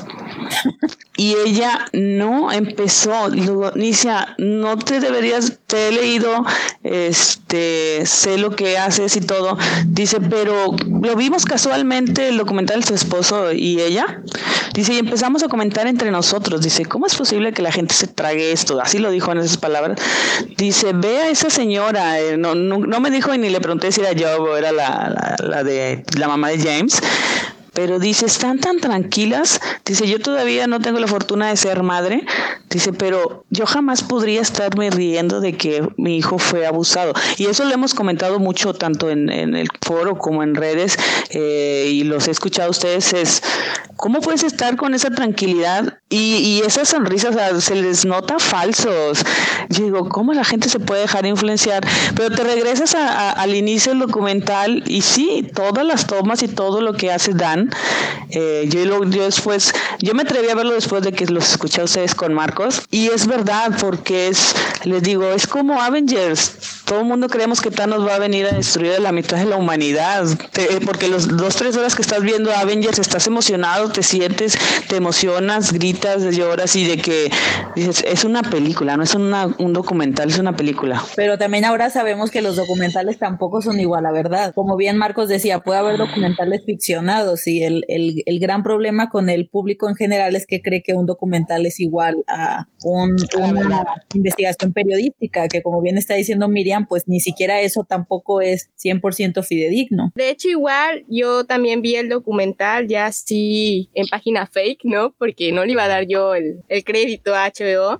Al momento que lo vi, al principio les puedo jurar que los 30 minutos me lo tragué. ¿Por qué? Porque bueno, en primera sí tienen evidencia, tienen fotos, tienen entrevistas, tienen videos. Es creíble y es ahí, como decía Marcos en el anterior podcast, que es el gancho, ¿no? El gancho cuando, oh, es que es un ser místico, no, nadie lo podía tener cerca, al menos que tuvieras algo, ¿no? Eh, sí, te tragas esos 30 minutos, pero cuando empieza James a platicar sobre las primeras, cómo comenzó el tal abuso, me dio risa porque lo cuenta como si fuese una anécdota graciosa. No sé si lo han visto que se medio ríe. Así lo traiciona y se ríe, se le escapan varias risitas ahí. Exacto. Y o sea, me estás contando un dolor, o sea, yo como les comentaba anteriormente, yo sufrí también abuso hace un par de años, muy atrás, que todavía, a pesar de que lo, que lo recuerde, me duele, o sea, yo no quiero tener a la persona, mi abusador cerca de mí, o sea, yo no lo quiero cerca, no quiero saber nada de él. Y como él y como Robson también tienen esta mentalidad de que todavía guardan no solamente este, los objetos, ¿no? Como las chaquetas, el anillo, sino también como todavía guardan las cintas de las llamadas. Eso me, llamó mucho la atención, o sea, ¿por qué vas a guardar eso?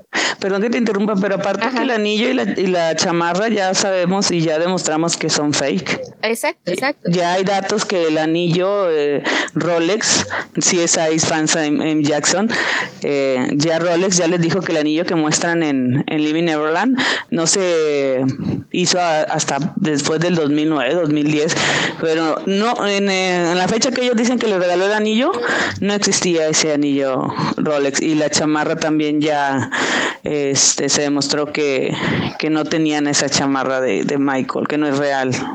yo, sí, claro, eso, eso es muy cierto, pero me refería a la perspectiva ya del documental como una persona que lo ve, ¿no? O sea, una persona común y corriente, o sea, que no es fanático y que al menos no tiene, este, o ha tenido alguna experiencia, te quedas pensando, ¿no? Por ejemplo, mi madre, mi madre lo estuvo viendo y dice, igual como comentaba hace rato, o sea, yo si cuando pasó con lo, lo, tuyo, o sea, yo lloraba cada noche porque sabía que te habían lastimado, ¿no? O sea, esa madre que es la madre de James y Joy, este, ¿cómo pueden hablarlo tan libremente, hablarlo tan feliz como si hubiese sido un sueño fugaz? No sé cómo podría decirlo. Sí te hace muy extraño, o sea, hasta mi sobrina que, que es menor que yo pudo entender ese mensaje, ¿no? O sea, ¿cómo puede ser que una persona que haya sido lastimada o que alguien, a tu hijo que haya, más que nada, ha, ha sido lastimado, puedes contarlo de una forma tan graciosa, tan, tan así, que te rías en momentos de donde debes llorar, o sea, ni actores, ni para actores sirven literalmente. Y sí, incluso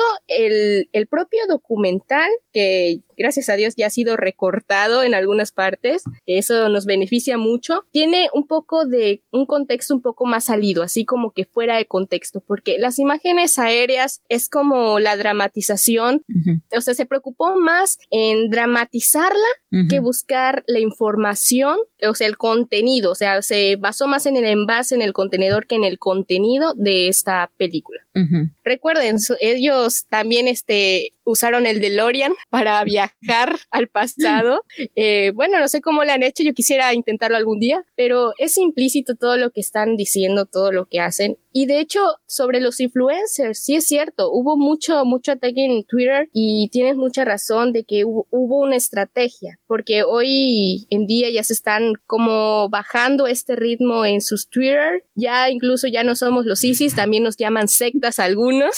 ya ah, me tocó que me dije que ya estoy en una tribu de secta y todo esto. Eh, son personas que simplemente no se quieren informar, es una lástima porque la información hoy en día está al alcance de todos. Googleas algo, puedes investigar en aquella página, cualquier cosa, y lo tienes a la mano y puedes investigar. Solamente que, como les decía hace anteriormente, les dan flojera, hoy en día ya tienen como, ay, no, ya. De hecho, era, yo comentaba con Marisa, porque ya ven la, la nota, las notas ya tan amplias que tiene y tan buenas con toda la información, que fue cuando yo decidí hacer las traducciones y subirlas como imagen, porque la gente no le gusta leer, quieren todo resumido, y me decía Marisa, no, es que tienen que leer, le digo, no, es que mira, se los podemos dar en partes, pero cuando yo empecé a hacer eso y empecé a citar los tweets y a traducirlos, he tenido más retweets, más faps, porque les estoy simplificando el conocerlo. Eh, hubo una chica en Twitter que se acercó y me dice, oye, usa el hashtag MGFAM latino, yo nada más estaba usando los de siempre, el MG ante MG Fam y todo eso. Y sí, yo ya había hablado con Marisa al respecto, le digo, es que tenemos mucha información, pero en español no veo que no se, se le esté dando la difusión que debería, que fue cuando yo me puse con ella ya a traducir todavía muchísimo más y fue cuando yo empecé en Twitter a traducir, a, citar tweets, a, aventar imágenes con, con, traducciones y he tenido más respuesta porque ah, aunque nos enfocamos de que la información sale en inglés, pero ahorita eh, eh, la ola está en el área latina, porque ya ni siquiera tanto en España, sino acá en Latinoamérica y en, España son, son más bravíos, ¿no? son más de, de enfrentar las cosas, pero en Latinoamérica son más plausibles los saben, somos más aborregados, pero a la gente, si no le das la facilidad mínimo de leer algo o, o darle una imagen, menos se va a ver el apoyo y van a seguir con, con los copy-paste. De hecho, ahora los copy-paste eh, a favor de Michael también me, me, me causa es, eh, emoción de que, bueno, ya, ya hicieron el copy-paste malo, ¿no? Porque realmente todo era un copy-paste. Y ahora también las notas este, son copy-paste, pero ya, por decir, el, el biógrafo es, es Macombe, que nunca puedo decir su apellido. Es Malcolm. Eh, es Malcolm. También él, él ha ayudado mucho, ahorita ya está dando entrevistas, pero todas las notas a favor empezaron también cuando, cuando él salió a flote en, en Twitter. Y ahora es el copy-paste de la entrevista de él, pero ya es algo bueno. Y, y, y salimos del copy-paste a las entrevistas, ya, ya Brandy y también ya están en entrevistas, el, el, la entrevista que les hizo este chico youtuber Liam, que también que, que nos quisieron atacar, pero le duró como que un día, día y medio de que, ay, el documental de la familia Jackson. Todos, espérate, no, no es el documental de la familia Jackson. O sea, ellos eh, buscan que toda esta ola que se les está revirtiendo tenga un punto débil como los puntos débiles que les encontramos nosotros, pero la diferencia es que nosotros vamos con la verdad. Nosotros, nuestro escudo, nuestra fortaleza, eh, lo que nos empuja es la verdad y con hechos, con documentos de, de, tanto de construcción, tanto de demandas como los correos. Ese artículo que salió de los de la demanda de Wade y con lo de los correos con, con yo y lo que decía de Amanda y sus frases de es que esto tiene que ser mío. Cuando yo lo estaba traduciendo, el, uh, estaba con unos amigos y se, les decía, le digo, ¿cómo es posible que, que la gente sea así tan mala con alguien que les dio tanto?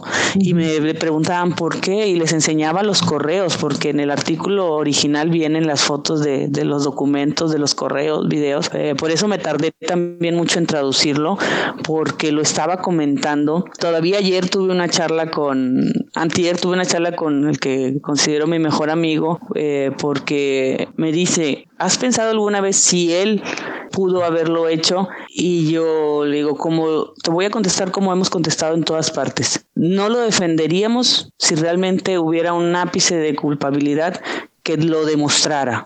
Y le empecé a hablar de los correos, le empecé a hablar de la demanda, de, le, le, le, conté la historia de Wade y de James con Michael. Eh, les, a él sí le desglosé todo porque su pregunta, uh, él, él no, no, duda, porque él desde hace mucho tiempo eh, me dijo, pero sí, su pregunta fue más que nada porque me vio cansada, porque sí es cansado, no tanto el traducir o compartir, sino el hecho de lo que lees, la basura que lees para sacar verdad. Tienes que escarbar, y con el perdón de lo que va a expresar, la mierda para sacar lo real. Y es, sí te afecta, sí te afecta eh, psicológicamente porque dices, no es posible, no es posible que la gente sea tan mala y aparte leer y leer y lees toda la demanda de Wade y no, no, no, es te afecta, te afecta porque algo que nos enseñó Michael y algo por lo que yo creo que tiene tantos fans y, seguimos siendo tan, tan unidos, es precisamente que en nuestro pequeño mundo todos hemos sufrido lo que Michael sufrió. ¿Cuántos no hemos eh, perdido un buen trabajo porque alguien mintió sobre nosotros o porque alguien hizo algo que no, nosotros no, no íbamos a, hacerlo? Eh, ¿Cuántas eh, veces nos ha engañado una pareja? ¿Cuántas veces alguien por querer quedarse con tu pareja miente? yo le digo, es que yo comparo el, mundo enorme de Michael con, mi pequeño mundo. Digo, yo hace poco sufrí una calumnia, eh, me ofendieron, eh, hace tres, cuatro días que pasó esto. Y digo, pero Michael lo vivía sufriendo porque cuántas demandas no tuvo en su momento, no todas fueron publicitadas, pero cuántas veces no salieron las Billie Jean que eran hijas de madres del hijo de Michael, cuántas demandas por derechos de autor de, de canciones no tuvo, eh, sigue teniendo.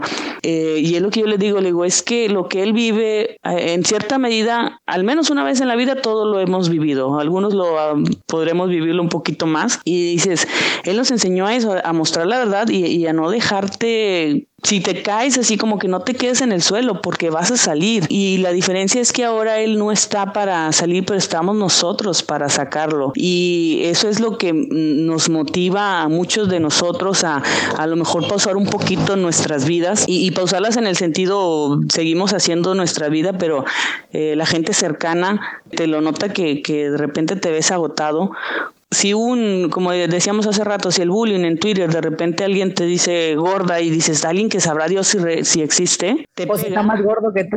Sí, no, y, y, te pega y dices, alguien que me dio tanto, que, que, que, me salvó la vida indirectamente, porque sabemos y conocemos tantas historias y las nuestras propias de lo que Michael nos dio en vida, que, que no concibes, que no concibes que alguien quiera dañarlo, y más cuando él ya no está para defenderse, pero lo que él forjó con nosotros desde los 80, 70, 90, 2000 y ahora con los millennials es muy fuerte, es muy fuerte y lo que yo veo con Dan Reed, Wayne, James, Oprah, y, la gente que esté detrás de ellos es cómo alguien tiene ese nivel de poder, pero es un poder bueno, pero ellos no, no conocen la bondad, no conocen la bondad porque están mezclados entre lo malo y quieren, necesitan, necesitan que todos sean malos como ellos y por eso dibujan a Michael en ese documental como algo que saben que la morosidad de la gente lo va a creer. Es perdón que me estoy poniendo sentimental, pero es increíble ver el, trasfondo. Yo me he dado cuenta, como le digo, son estrategias, son, es algo ya maquilado, como mencionó Mariana hace rato que le dijeron que, que ya venía el golpe no lo planearon ahorita, tienen ya bastante tiempo planeándolo. A lo mejor nosotros en nuestra inocencia de esperar un Dangerous 25 o ahora que el décimo aniversario nos enfocábamos a no, no vimos lo que venía, lo que se venía, porque nosotros tampoco esperábamos eso, ¿no? Nosotros como Michael seguimos pensando que vienen cosas buenas, que vienen cosas mejores, que vamos en busca de la felicidad en el sentido de que sí, la vida es a veces ruina, a veces es mala, pero nuestro fin es ser feliz y hacer felices a los nuestros. Y Michael lo daba a un nivel estratosférico para todo mundo. Pero si con nosotros es difícil a veces con la familia hacerlos felices porque llegas y estresado y te les gritas en vez de gritarle a la gente que te estresó y ya creaste un ambiente hostil por dos, tres días, a veces más y luego ya vuelves otra vez. Ahora imagínate Michael con toda la humanidad porque sabemos que después de Cristo, si no es que igual que Cristo es el más conocido en, en, nuestro mundo, en nuestra vida de lo que mencionaba ahorita ella, de que Michael siempre estaba siendo acusado por otras todas partes, lo que yo noté y les mencioné a las chicas el otro día es de que en el 93 justo Michael estaban acusándolo, la primera ocasión, estaba en México, estaba enfermo, estaba lleno de, tenía problemas de adicción, le sacaron una muela y todavía tuvo que testificar acerca de la demanda con la canción The Girl Is Mine. Todo eso lo estaba viviendo al mismo momento. O sea, ¿quién hace eso? O sea, ¿quién, quién puede sobrevivir a, esa tanta presión por todos lados? Es, es, es increíble cómo lo De hecho, hay un, un dicho muy conocido, bueno, semi conocido, donde dicen, eh, mientras la vaca tenga leche, le podemos ordeñar hasta, hasta que se seque, ¿no? Y eso es lo que lamentablemente pasó durante toda su vida. Un error también que yo reconozco de parte de él es de que confiaba mucho creo que ese fue un error mortal para él, confiaba mucho en gente, en personas pues claro, se sentía solo, ¿no? Quería tener amigos, quería tener personas cercanas, pero esas personas cercanas, como decía hace un momento, solemos en nuestra vida cotidiana ver este tipo de cosas que a quien más confías te apuñala. Y eso es lo que está pasando no solamente hoy, ha pasado desde el, ¿qué será? Desde los años 70, creo, con Michael, cuando comenzaron este eh, su vida como cantante solista fue cuando todos empezaron a, a tomar esta red de, de, que yo voy a sacar de aquí, voy a sacar de aquí, voy a aprovecharme de él, ¿no? Yo siempre he dicho, no soy fanática religiosa ni nada por el estilo, pero siempre he dicho que a él lo han crucificado como a Jesús. Este, Siempre lo han hecho. Como Siempre lo he comentado yo y, procuro no hacerlo precisamente por ser tema religioso, porque luego también lo pueden usar para decir que seguimos siendo una secta. este, pero siempre conocemos la historia, todos conocemos la historia de Jesús de una u otra manera, pero dices, él también venía a dar un mensaje de amor y al final todos somos hijos de Dios. O sea, Michael también es y, se debe considerar como un hijo de Dios, pero dices, el, la fama o la genialidad que le dio el poder abarcar un poquito más que, que, muchos de nosotros. Yo también siempre digo, prefieren a Barrabás, comparando con Michael, que, que al propio Michael que viene a dar un mensaje de amor igual que Cristo. Sí, eso es muy cierto, es muy lamentable. Yo, en mi experiencia, no les voy a mentir, cuando comencé recién a ser fan de Michael, yo comencé como en el 2003, 2004, mi mamá tenía toda la discografía, entonces siempre los escuchaba y todo. Cuando de pronto vi en el periódico una foto de él y mi mamá me dijo, ah, mira, él es Michael y está pasando esto, ¿no? Fue cuando comenzaron estas acusaciones de Arbizo, la familia Arbizo. Fue cuando pues yo, pues chiquita, yo la verdad no, no contemplaba muy bien las cosas y yo decía, oh por Dios, ¿cómo puede ser este hombre hacer esto, no? Fue cuando el chip de los medios se grabó en mí tratando de decir, oh, sí es culpable, ¿no? Pero ya después, conforme al, al año de este, de todo este juicio, fue cuando mi mamá comenzó a platicarme totalmente cómo era él, porque mi mamá pues eh, siempre ha sido fan. Entonces fue cuando comencé yo a buscar, en ese, en ese entonces yo no tenía al alcance pues el internet ni nada de ese tipo Trataba de guiarme con algunas revistas, algunos periódicos, algunos eran basura, otros no tanto, y trataba yo de enriquecerme de esta información, cosa que hoy para los fans más, este, más modernos, eh, son, tienen esto al alcance, o sea, vemos que diferentes páginas incluso postean que tal día hizo tal recaudación para tal fundación, ¿no? Es, es empaparlos también, no solamente como el artista, como lo conocemos la mayoría, sino también la, el humano, la, el humanitario, la persona humana que era él, que bueno, a final de cuentas nadie, casi fuera de todo el fandom, este, nadie reconoce verdaderamente lo que ha hecho cuando vino a México y también este, fue y visitó un orfanatorio, cuando fue a Brasil y dio cierta cantidad de dinero para algunas personas que tenían este, sus favelas, sus casas muy en malas condiciones, o sea, nadie toma esto en cuenta y eso es lo que a mí me da coraje a veces porque digo, es que no solamente veas al artista, procura de, de, de conocer a, la persona, así como conocen a este Ariana Grande, ¿no? Actualmente, o a Justin Bieber, como este, también conoce su vida, este, ya privada, ¿no? Su vida como humano, como una persona normal, así háganlo con él, o sea, pero es muy difícil hacerle entender a algunas personas sobre esta situación. Eh, bueno, sabemos que él tiene el récord y su herencia también sigue siendo para las obras de caridad en las que apoyó en vida, también la sigue apoyando ahora en, estas instancias, pero eh, vuelvo a, eso, es la gente necesita señalar, como hace rato dijo Sandra, eh, Maradona con sus excesos y todo eso, eh, no es Maradona, pues sabemos también toda la controversia que, que hay en su vida, pero dices, siento yo que los fans de Maradona eh, lo idealizan más haciendo menos cosas buenas sino porque no, no sepa que, las hace, pero él sí eh, últimamente ha sido más escandaloso y todo, pero lo más que llegó a hacer Maradona es jugar bien fútbol. Y Michael como tú dices hacía muchísimo más que solo su música o sus videos o sus canciones, o sea, ayudaba y sigue ayudando a miles y millones de personas, de niños sobre todo, eh, cuando él tuvo su accidente en los 80, que de ahí fundó para las personas y los niños que, que sufrían quemaduras, porque también él, él, vivió esa parte, pero de ahí se fue y siempre ha apoyado, pero a él lo demonizan más que a otras figuras como, como Maradona, de que dices, ¿por qué? ¿Por, qué? Porque ves a, a Maradona eh, más humano en el sentido de lo malo, en el de que si se droga, que si se alcoholiza, que si pelea con alguien, que si insulta, que cualquier cosa, es lo que te digo, es necesitas que los humanos realmente sean malos o demuestren ser malos para confiar en ellos y si no lo son entonces son los malos porque son buenos son demasiado buenos para la humanidad. Cuando mencionaba lo de Maradona un poco mencionaba sobre el lugar que ocupa en la sociedad o, cuál es el uso por decirlo así que le da a la gente. No estaba realmente comparando a, Michael con Maradona porque lo único que pueden tener en común es esta, este talento nato que es genial de genio, ¿no?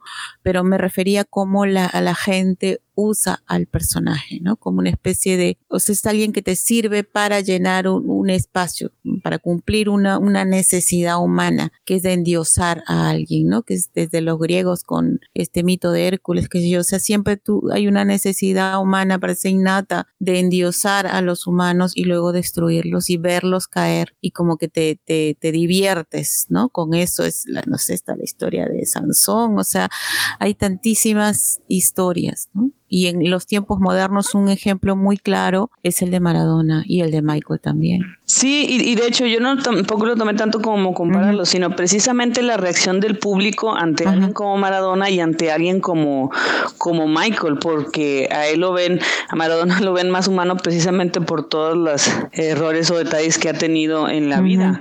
Y a Michael es que es que necesitamos que él cometa esto. Y digo, los que lo conocemos sabemos que realmente sí era humano, de que sí tomaba alcohol, que sí andaba con mujeres, que sí andaba, pero en ese sentido creo que su vida privada la mantenía realmente como debería de ser, de porque al final también todos, ¿no? Nuestra vida privada es, es nuestra y no queremos que la gente sepa lo que yo hago en el cuarto con mi pareja o, con mis hijos o con eso, con sino mostrar de, ¿sabes qué? Yo voy a ayudar a la gente y sabemos que tampoco, a como ahora vemos a las eh, estrellas haciendo publicidad de, de su caridad, eh, Michael no hacía tanto eso porque él lo que interesaba era ayudarles eh, a la gente, porque a veces ahora como dicen, buscan el selfie de te ayudo, pero inmediatamente te vas pero a la, a la gente le muestras que, ay, aquí está con, con los niños ayudando, o con ancianos, o con cualquier cosa. Dice, ya pocos artistas veo que hacen lo que hacía Michael, ¿no? De que ayudan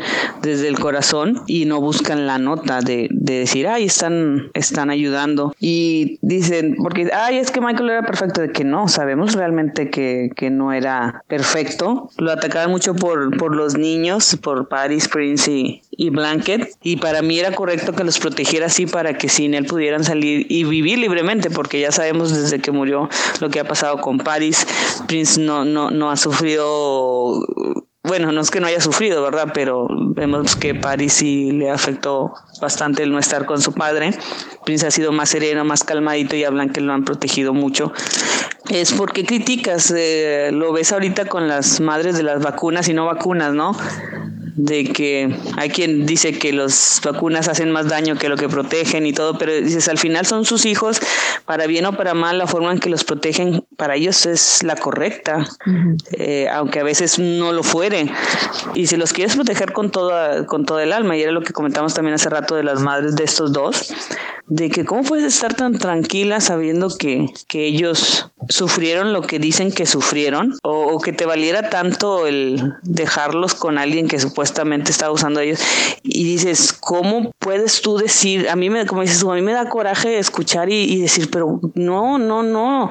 Está comprobado, las víctimas tienen miedo. Eres como un animalito asustado cuando tu depredador está cercano a ti y sabes que va a volver a abusar de ti. O sea, las reacciones que vemos en los videos de, de antaño de ellos a lo que ahora dicen, o sea, no, no es correcto. Por eso muchas víctimas, eh, las he visto también en redes, están alzando a favor de Michael, porque dices, eso que ellos cuentan, una víctima jamás reaccionaría. Y ahora que Dan lo disfraza como que es que estaban enamorados y era una relación, por favor, jamás una víctima va a decir que tiene una relación relación de enamoramiento con su abusador. Digo, hay relaciones tóxicas, pero no, esa no era ni una relación tóxica, ni era un enamoramiento, ni, ni, ni es una reacción por lo general normal de, de, alguien que ha sufrido un, un abuso de ese tipo.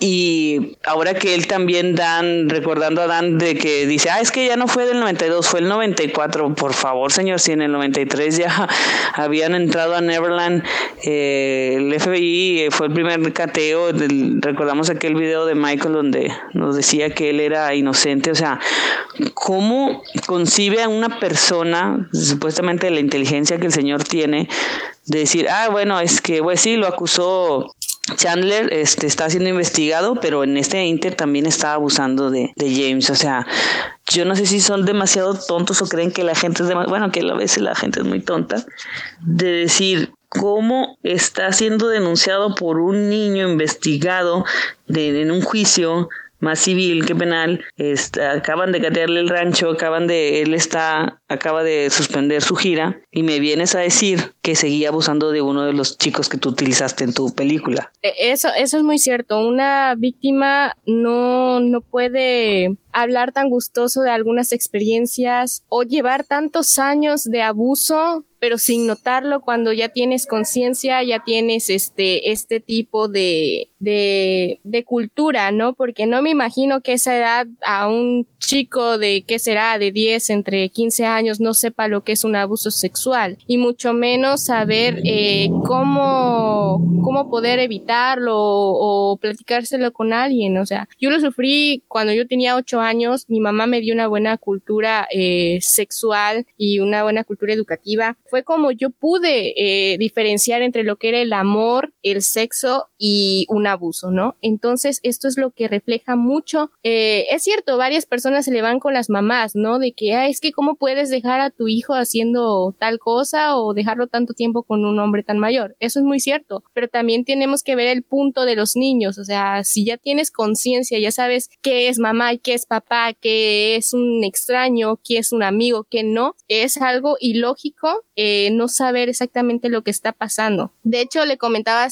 ayer precisamente, creo, de que yo iba a traer a una amiga que es psicóloga y que ya había visto el documental y había analizado varias partes. Lamentablemente por el tiempo no pudo venir, pero de lo que me ha estado platicando eh, es, la, es la misma respuesta de un especialista a una persona común. No tiene lógica la forma, la expresión corporal, eh, los sonidos que emite incluso está en la voz, la mirada, o sea, todos esos gestos no tiene lógica a lo que está hablando. O sea, tu cuerpo no coordina con tu voz, o sea, tu cuerpo no está coordinando con las palabras que estás diciendo. Y eso es muy cierto. O sea, cualquier persona, no sé por qué hay gente tan de mente cerrada, espero no ofender a nadie, pero de mente tan cerrada que aún así piensa que eso realmente ocurrió. Es que yo pienso que mucha gente que comenta no realmente ni siquiera han visto el documental o si lo han visto no les importa lo que han visto porque hay mucho, mucho de narcisismo y de otro tema que también tenemos pendiente y que y hemos estado conversando entre nosotros estos días que también es un mal copiado puritanismo de Estados Unidos, ¿no? De, de la cultura, digamos, hegemónica, que es, se supone que tú tienes que demostrar que tú también eres, este, que tú estás del lado del bien, ¿no? Y que tú eres, tienes una posición y que, entonces, si se supone que, que en este momento ese es el tema, entonces tú tienes que saltar también a, a lapidar también, ¿no? Pero no por, por la idea ni por la persona, sino por ti. O sea, es narcisismo puro. Mira, yo también digo, yo también chanco, yo también lanzo la piedra. O sea, hay mucho de eso y por eso que los, las palomitas azules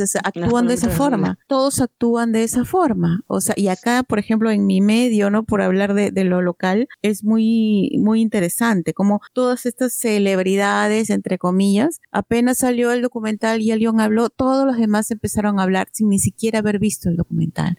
Y todos salían con la misma moralista y, ay, yo me asombro y, ay, yo estoy asqueado. O sea, siempre es el narcisismo puro, ¿no? O sea, todos tienen que saber que yo estoy sufriendo con lo que he visto, que yo me he asqueado y que yo estoy en contra. O sea, es un narcisismo así total, ¿no? Sí, es que es nuestra cultura de las reacciones, ¿no? Las videoreacciones. Las, las videoreacciones, exacto, Cuando, pues, ¿a quién le importa?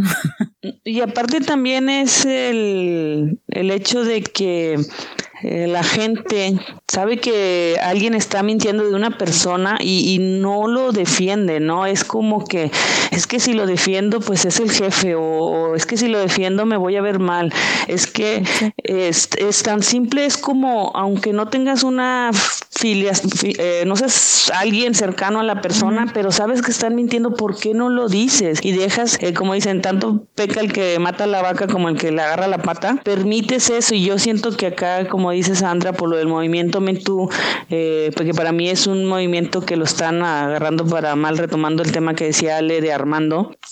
O sea, es válido y es bueno que haya eh, formas para ayudar a las víctimas, apoyarlas, pero la forma en la que MeToo lo está haciendo es un linchamiento a las personas sin ni siquiera darles el beneficio de la duda o demostrarles cómo se debe de ser. Sé que en México es bastante difícil la, ley, eh, nuestras instituciones realmente son muy malas, sobre todo en esa parte penal, legal, pero no pueden ser señalados como culpables, no puedes arruinarle la vida a la gente sin saber la verdad, porque sí, las de, yo soy abogada, o sea, legalmente si buscas, para mí un movimiento MeToo debe ser una asociación que tienes primero que nada la base legal, gente que sabe de leyes, sabes cómo proteger a la víctima sin exhibirla y presentar legalmente la forma en la que la vas a ayudar y aparte el apoyo psicológico de las mismas, por lo que se le pueda venir al momento de denunciar a una figura pública.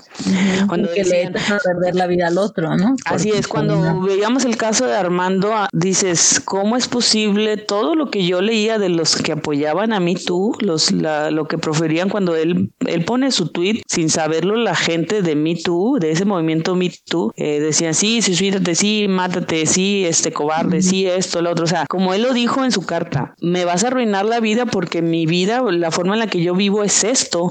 Tengo que estar con gente joven, pues ya no me van a contratar, vas a dañar eh, a mi hijo porque lo vas a señalar que su padre es esto, no me das tiempo a defenderme, no puedo ayudarte ahora. Independientemente de eso, no sabemos la situación que vivía Armando en su vida, todos tenemos problemas, todos tenemos bajones, todos pensamos que, que, ya no podemos soportar la carga y luego llegas a eso, que no te dan la réplica correcta, no te apoyan, no te dejan demostrar y tu familia se ve involucrada. Digo, lo hemos dicho también con Michael, los niños, Catherine, cómo les afecta a ellos. Armando, no sé qué problemas yo pues, por, por el grupo Botellita lo, lo conozco, pero no sé nada de su vida, no sabía lo que ahora sé de él. Pero cuando leí todo lo que lo insultaron cuando salió esa supuesta demanda anónima, esas personas que manejan esa cuenta que lo acusaron, o sea, para mí están mal. No sé quiénes sean, no en la cara, yo no creo que tengan abogados o psicólogos a la mano, simplemente sacaron y dijeron, vamos a acusar y acusar y acusar, pero tienes que darte cuenta también a quién estás acusando y lo que implica la vida de esa persona. Armando creo que su niño es menor de edad, de 10 años o menos, no, no estoy muy segura, pero cuando él dice, yo me voy a quedar sin trabajo, ya no voy a tener que hacer, ya no sé cómo vivir, o sea, es su medio de vida, es la forma en la que él se mantiene a él y a su familia y se lo vas a arruinar señalándolo, ya no vas a poder eh, demostrar si era o no era culpable, pero dentro de lo que cabe, ya le arruinaste la vida a una familia completa, porque si él era el sustento principal o quien era, o simplemente dejaste a un niño sin padre, no son las maneras correctas, ok, acércate a la víctima, haz lo legal y cuando ya tengas la parte legal y veas que no te están respondiendo, entonces puedes exhibirlo, pero también buscando la forma correcta de, exhibirlo en redes. Lo que se hizo con, con Armando y lo que se está haciendo con Michael para mí no es la forma correcta de llevar Me Too. Y de hecho, tengo una teoría que le he comentado con otros fans. Pues Me Too eh, inició por Weinstein. Y como sabemos, Weinstein, HBO y Oprah van más o menos de la mano para desviar la atención de Weinstein. Ahora, si agarras a dos personas para declarar falsamente apoyándose en Me Too y al final demuestras que todo era mentira, también desacreditas a mí tú. Y, esta mujer, um, la que inició todo, que sabemos ahora que tiene una denuncia también en su contra, entonces dices, ¿cuál es la credibilidad de Me Too? Yo para mí, el que Living Neverland también agarre Me Too es plan con maña, como decimos, para también destruir el movimiento. Yo, si realmente Weinstein está también detrás de todo esto de Living Neverland, para mí también, aparte de desviar la atención de Weinstein, porque tienes la atención de la, del artista ser humano que más conocen en el mundo y que sabes que la gente le va a prestar atención porque simplemente es Michael Jackson, decir, mira, Me Too intentó destruir el legado del más grande, ya demostramos que no, entonces Me Too no sirve y tumbas Me Too. Como una especie de caballo de Troya, lo dices, ¿no? Sí, para mí va más allá también de, desviar la atención de Weinstein, sino también destrozar a Me Too. Porque si se fijan, todos se agarran de Me Too para apoyar Living Neverland. Yo lo siento más como una especie de, como en la época de la cacería de brujas, o sea, una vez que se señala a alguien, todo el resto tiene que señalar y apedrear, porque si tú no lo haces, este, entonces tú también eres bruja. Y es como una especie de histeria colectiva, pues, que, que hace que todo el mundo se deje clarísimo su, su posición, porque si no, tú estás del lado de los malos, ¿no? Eso, es lo que yo siento que sucede. Y más allá de, del Me Too, sino en general, siento que el, Twitter sobre todo, pero en general la Internet se ha convertido en esta, en este Salem, ¿no? Esta cacería de brujas así, o, o la época de los linchamientos, ¿no? Que si tú no estás tirando la piedra, a ti también te cae, a ti también te linchan. Es así, es, es un sistema de terror, así, ¿no? Así lo percibo yo. Sí, sí, pero te digo, eh, eh, volviendo al Me Too, eh, si te fijas, al caso de Armando, al menos en redes, bajó demasiado lo de Me Too mexicano. O sea, el apoyo que se, se tenía en redes al menos, no, no, no sé, fuera de redes, bajó el nivel de confianza de, de este movimiento y en lugar de, de, ser una plataforma buena de apoyo, ahora ya es más inclinada hacia que lo estás haciendo mal y ya no te apoyo desde el momento que ya eres de mí tú, entonces no, ¿por qué? Porque vas a linchar a alguien sin pruebas y nada. Y yo para mí también creo que pudiese pasar lo mismo en, en el caso de, de, Estados Unidos con este tema de, de Me Too, pero es como tú dices, precisamente de como que nosotros somos la, la Inquisición, Me Too, o así lo quieren hacer ver, te lincho y así como que, ah, no, pues es que ellos son los que tienen la, la palabra. Coincido completamente contigo, Sandra, es de que era lo que decía, es, eh, bueno, que sé que es mentira, pero pues si digo que es mentira, me van a linchar y yo no quiero que me linchen y así es como se comporta la gente con este tema.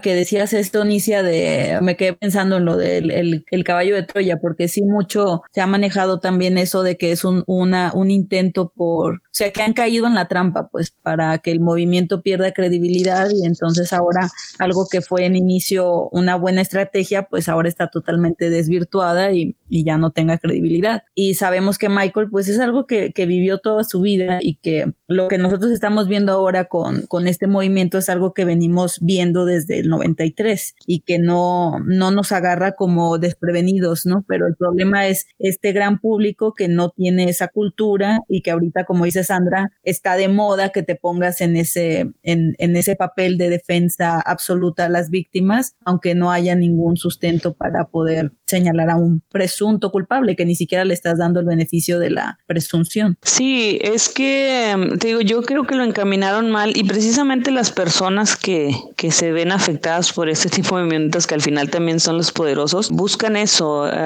no sé, no conozco el Me realmente americano, cómo esté creado como asociación, eh, quien eh, solamente sé las artistas que lo apoyan, pero yo insisto que cuando ya tienes un estatus en ese tipo de movimientos alto, entonces ahora sí lo tienes que llenar con la gente correcta, que, en este caso, insisto, son los psicólogos, los abogados, mismas víctimas que han salido de, esos problemas o que han ganado a sus victimarios y que los hayan metido en la cárcel o otro tipo de cosas. O sea, siento que se perdió en el hecho de que lo movieran actrices, cantantes. Vaya, buscas la fama de esto, pero se te olvidó la otra parte. Y, vuelvo, e insisto, con el no sé cómo ellos estén en Estados Unidos.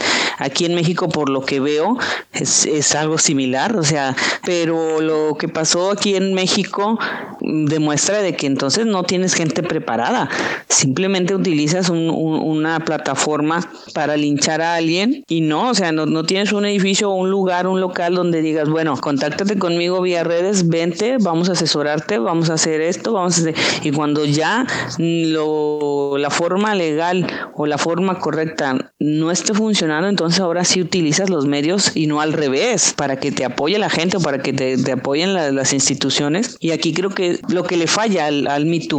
Y si tú estás siendo víctima también de una mentira, ¿por qué también no utilizas ese mismo movimiento para cambiarlo? Se están colgando de tu movimiento, que es un buen movimiento, para dañar gente o extorsionar gente que no le das para defenderse porque vas con las antorchas primero a quemarlo y luego le preguntas. Es totalmente la Santa Inquisición y la, la época de la cacería de brujas. Y el problema es que ahora existen las redes sociales y eso se puede hacer a escala mundial y en un segundo. En, en, en un segundo tu reputación puede quedar por siempre acabada.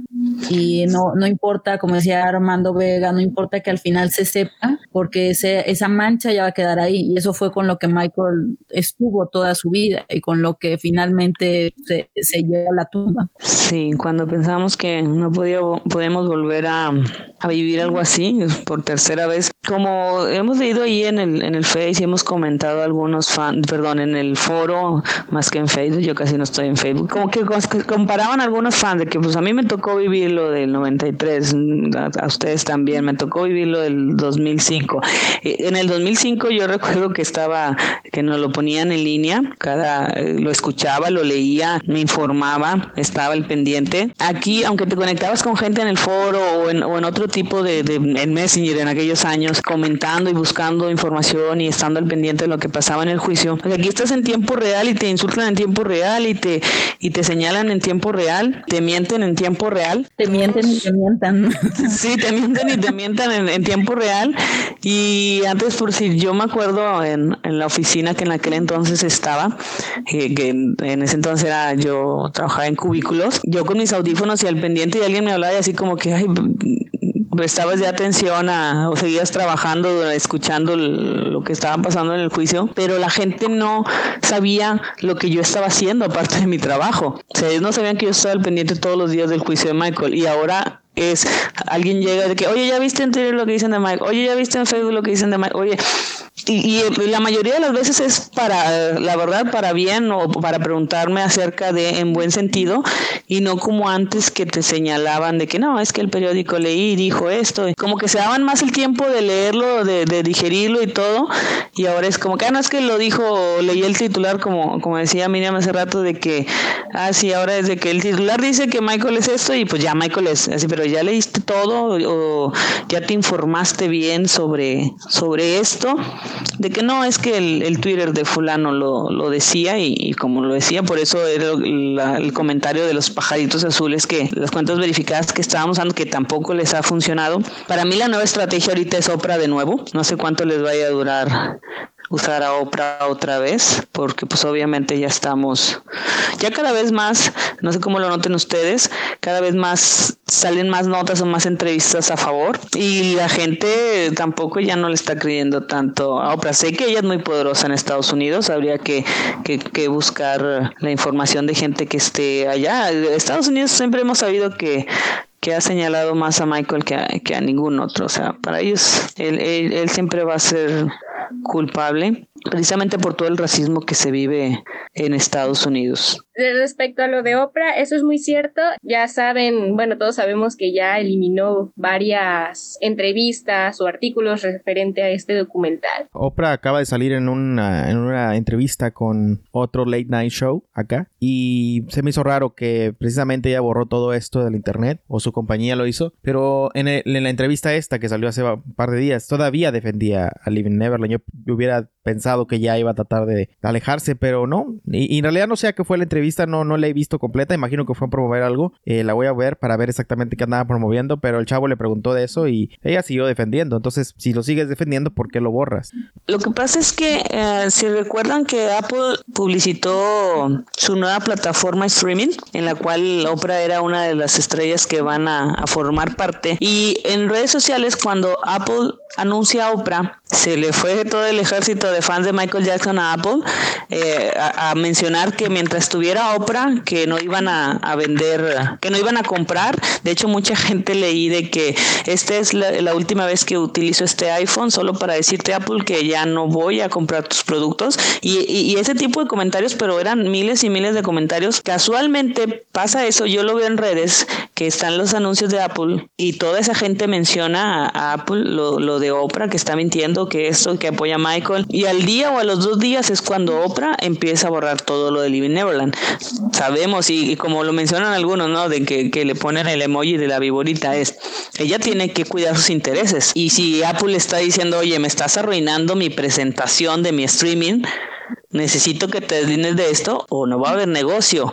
Yo para mí esa reacción de Oprah fue por, por Apple, no tanto porque ella no lo quisiera tener, pero para mí es Apple, es por Apple. Debe ser por eso, porque eso es común que cuando tú en algún post tienes muchos comentarios negativos, este, lo borras simplemente. O sea, es, es algo como automático, ¿no? O sea, si algún post causa problema, lo borras y ya. Creo que sí, eso ha sido, o sea, simplemente así, simple. Nosotros ya desde el episodio de Dangerous el año antepasado, creo que fue, ¿no, chicas? Que ya habíamos hablado de ese tema justamente, de que Oprah nos parecía... Y de hecho hay una, hay una grabación donde es, más fuerte, pero ya editada ¿verdad? Ya no salió tan fuerte en el aire, pero, o sea, sí le tiramos muy, muy fuerte en ese episodio a ella y ya venía desde allá, por eso esto no nos sorprende para nada en lo absoluto que ella haya accedido a participar en esto. Entonces, y, duele más cuando, por ejemplo, Taj sale diciendo en las redes, nos duele a nosotros que nosotros le abrimos y todavía después de muerto mi, tío vino a entrevistarnos y es una traición más grande. Pues es un poco sorprendente de que ellos mismos no se dieran cuenta lo que nosotros ya, ya, ya sabíamos desde... Bueno, yo, yo, no, yo no estaba en... Yo, como yo no era del medio, yo no sabía qué onda con Oprah. Pero después de ese episodio me di cuenta y dije, oye, qué, qué mujer tan, tan arpía, ¿no? Desgraciadamente la gente de negocios así es, tiene que ser de esa manera para lograr lo que llegan a hacer. Entonces no la puedo culpar en ese aspecto. Lo que sí culpo es de que, oye, tampoco te pases de lanza con algo tan fuerte, ¿no? O sea, que hagas una tranza en un negocio para, ok, o que, o que traiciones a algún amigo en un negocio como tipo Steve Jobs o tipo este, Bill Gates. Ok, ok, lo comprendo porque pues e-, ese es el rollo. Pero ya acusar a alguien de un delito criminal y eso sí ya es, demasiado fuerte para mí. Y hay que destacar mucho que la vida de Oprah o sea, desde sus inicios ha tenido muchos lados oscuros, o sea, desde creo que no, no consentía de que su hermana la tomaran mucho en cuenta también en el espectáculo donde ella estaba iniciando. Ha habido muchas, muchos baches, muchos hoyos a lo largo de su vida que pues no me sorprende que, que llegue a estas alturas. Volví a ver hace poco incluso la entrevista de Oprah con Catherine y Paris y toda la familia Jackson. Sentí como mi corazón se partía, digo, las, los abraza, les hace sentir como si fuera tan ameno este, este, esta confianza, ¿no? Que les daba demasiada confianza y sentía, ay, comparto tu dolor, o sea, era como que espérate, pero ya, ya aquí es la cima de la hipocresía y es suficiente, o sea, yo paro hasta ahí, ya, si antes a mí Oprah no, no me caía muy bien, menos ahora. Aquí lo raro también es por qué Oprah no es cuestionada al respecto, por qué no le dicen, oye, pero si tú entrevistaste a su familia, les estuviste ahí casi apoyándolos, ¿por qué ahora haces esto? Nadie, le, nadie la cuestiona, es como que lo que ella hace, todo lo que haga está bien, ella lo puede hacer porque tiene mucho dinero, es muy poderosa, entonces no hay esa cuestión, por eso se me sorprendió que, que lo haya también este muchacho le haya preguntado al respecto. Eh, me gustaría ver también la opinión de él, porque él, yo sé que es fan de Michael, entonces. Eh. Es lo, es lo que, es lo que iba a comentar Jason, porque, o sea, cuando hace unos días Tack dijo, nos sentimos traicionados, yo digo, pero si ustedes saben de toda la vida, desde antes que ellos les dieran la, la entrevista a, a Ufra, ellos sabían perfectamente, o sea, todo el mundo sabía que ella detestaba a Michael. Y antes de entrevistarlos a ellos, después que muriera Michael, ella ya había hablado muy mal de Michael. Entonces yo no entiendo.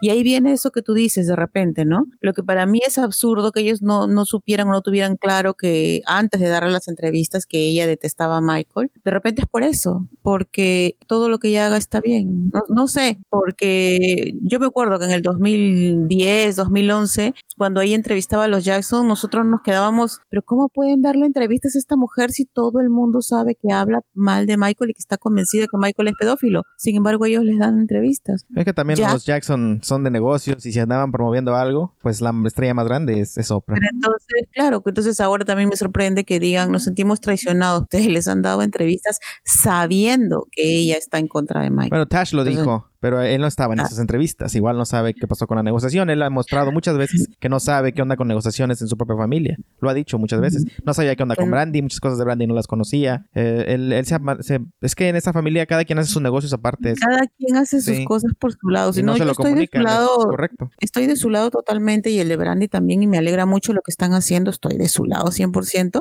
Pero me extraña este tipo de cosas, ¿no? Me extrañan ciertas cosas que dicen que es como un total desconocimiento del asunto sea, no, no, no lo entiendo. Es que cayeron en el juego, es el, el, finalmente así es Hollywood.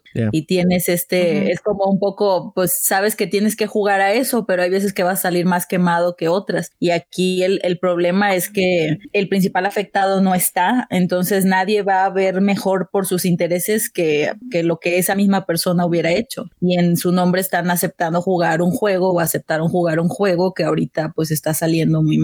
Sí, pues es jugar con fuego, es lo mismo que hizo Michael Jackson, o sea, él, él entró en el negocio, él sabía, él sabe, él, él decía víboras, ¿no? O sea, es, él sabía perfectamente en dónde estaba ubicado y pues él decidió hasta cierto punto, pues, entrarle, ¿no? Porque hubo varias cosillas que él inventaba, que ponía en las redes también, o sea, él, él entró al juego, él entró al rodeo, pero se trataba de mantenerlo más alejado posible, sin embargo, pues sí, salió quemado, obviamente, lo quemaron mucho y, y ya no, ya no se pudo salir y, y creo que parte de eso fue eso, que él no quería ser parte de, por eso también mucho ataque hacia él, ah, no quieres cooperar, ah, no quieres venir, no quieres entrevistar, ok, ok, entonces ahí te va un, o algo negativo, ¿no? Entonces el, el- eso de mantenerte fuera de los medios o que no, no querer ser parte del juego, te, te quema, te quema bastante.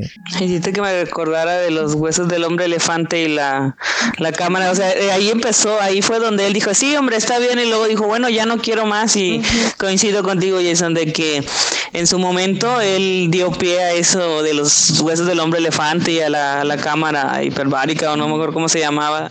Esas este, historias también son muy inocentes, ¿no? Eh, tipo, como lo mencionan muchos de sus allegados, de que todas sus bromas este, eran inocentes, de llamadas telefónicas a, negocios. E- esas dos ejemplos son, son de lo más inocente que puedes hacer. Sin embargo, fue lo primero y, de ahí en adelante el, el yaco guaco. O sea, ya no lo bajaron de ahí y pues qué tristeza, ¿no? Qué tristeza que, que se le volteara la tortilla de esa manera. Ya se odio el Jaco Waco, en verdad. Cuando estoy traduciendo siempre pongo Jackson porque la mayoría dice Jaco. Ujú. Hoy en día, todavía hoy en día se ve eso, o sea, es Jackson, yo me pongo, o sea, es algo que a mí me da mucha rabia porque después de todo lo que ha pasado, primero es que así es la hipocresía total nivel medios, lo voy a decir.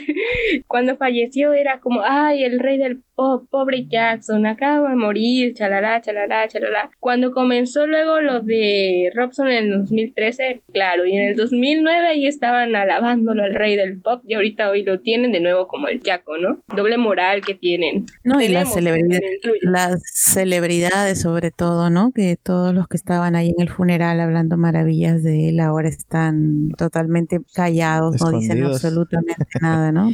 Ajá. Claro. ¿Dónde está Bruno Mars, Beyoncé, no? Las que eran más de que, ay, era mi ídolo. Yo siempre los etiqueto así como que, ¿dónde están, no? ¿Qué está pasando? A mí me gustaría que saliera Justin Timberlake a decir lo de Britney. Y sabemos que. Justin es de los que supuestamente más admira y quiere a Michael y no ha salido a decir nada. Ese, ese, ese testimonio sería genial, ¿eh? De, Hoy le podría también- dar un muy buen revés a la historia.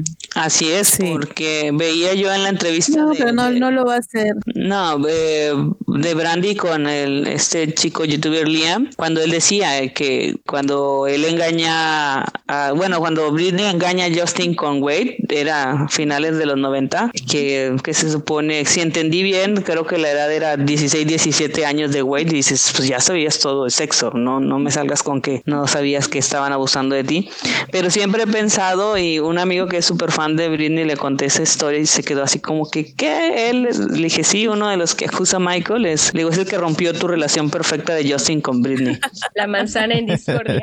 Sí, a mí me gustó mucho una entrevista que hizo Marlon Wayans en un, un- un programa de radio donde le preguntaron al respecto y él muy efusivamente lo defendió. Y así como él, deben hacerlo muchos. Eh, me pareció interesante que hablara en general. También mencionó Ujú. esta, esta cacería de brujas, ¿no? Dijo, eso, eso fue la parte que en realidad me pareció más interesante, ¿no? Que, de- que decía que, que ahora era como deporte destruir a la gente y meterte con su vida personal, que eso antes no era. Esa, mm, digamos, reflexión de él me pareció interesante, porque lo más fácil para él hubiera sido también lapidar, pero no, él se puso al otro lado, ¿no? A decir, mira, ¿qué estamos haciendo como sociedad? ¿Por qué estamos haciendo esto? ¿Por qué estamos agarrando chivos expiatorios y destruyéndolos? ¿Para qué? ¿Cuál es realmente el, el fin de eso? ¿A quién se está tapando? Eso me pareció bien interesante. Y lo menciono a él porque hasta cierto punto él sí es un comediante famoso acá en Estados Sí, es Unidos. Sí es- famoso, entonces no es este eh, artista B, ¿no? Que de los que me mencionaba ahorita hace rato. Él sí tiene una reputación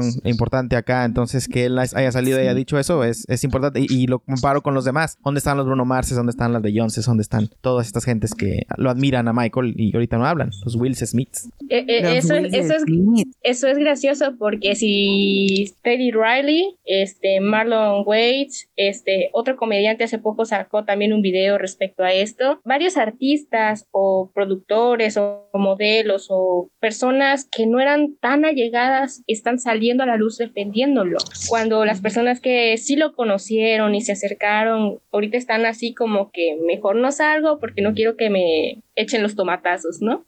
Entonces sí se me hace muy curioso que las personas que son menos cercanas eh, estén haciendo este tipo de movimientos, o sea, que también estén defendiéndolo. Como ahorita que hablan de la gente que conoce a Michael, me llamó la atención, ya ven que hace unos días subí el video de Gloria Rhodes, la autora de Insert to Neverland. Eh, me llamó la atención quién sacó la nota, que es Telemundo. Eh, me, me, llamó la atención que fuera un medio latino, Telemundo, que está en Miami, si mal no recuerdo pero que es americano, o sea, estás en Estados Unidos, eh, aunque eres latino, estás en español, estás allá y buscaste, quisiera, y, no lo he hecho, se me ha pasado escribirle al programa eh, para agradecer a la persona que pensó en esta, en esta señora, y no tanto eso, porque es un periodismo ahora sí real, no como el que hemos visto de copy-paste, de The Sun y de todos esos.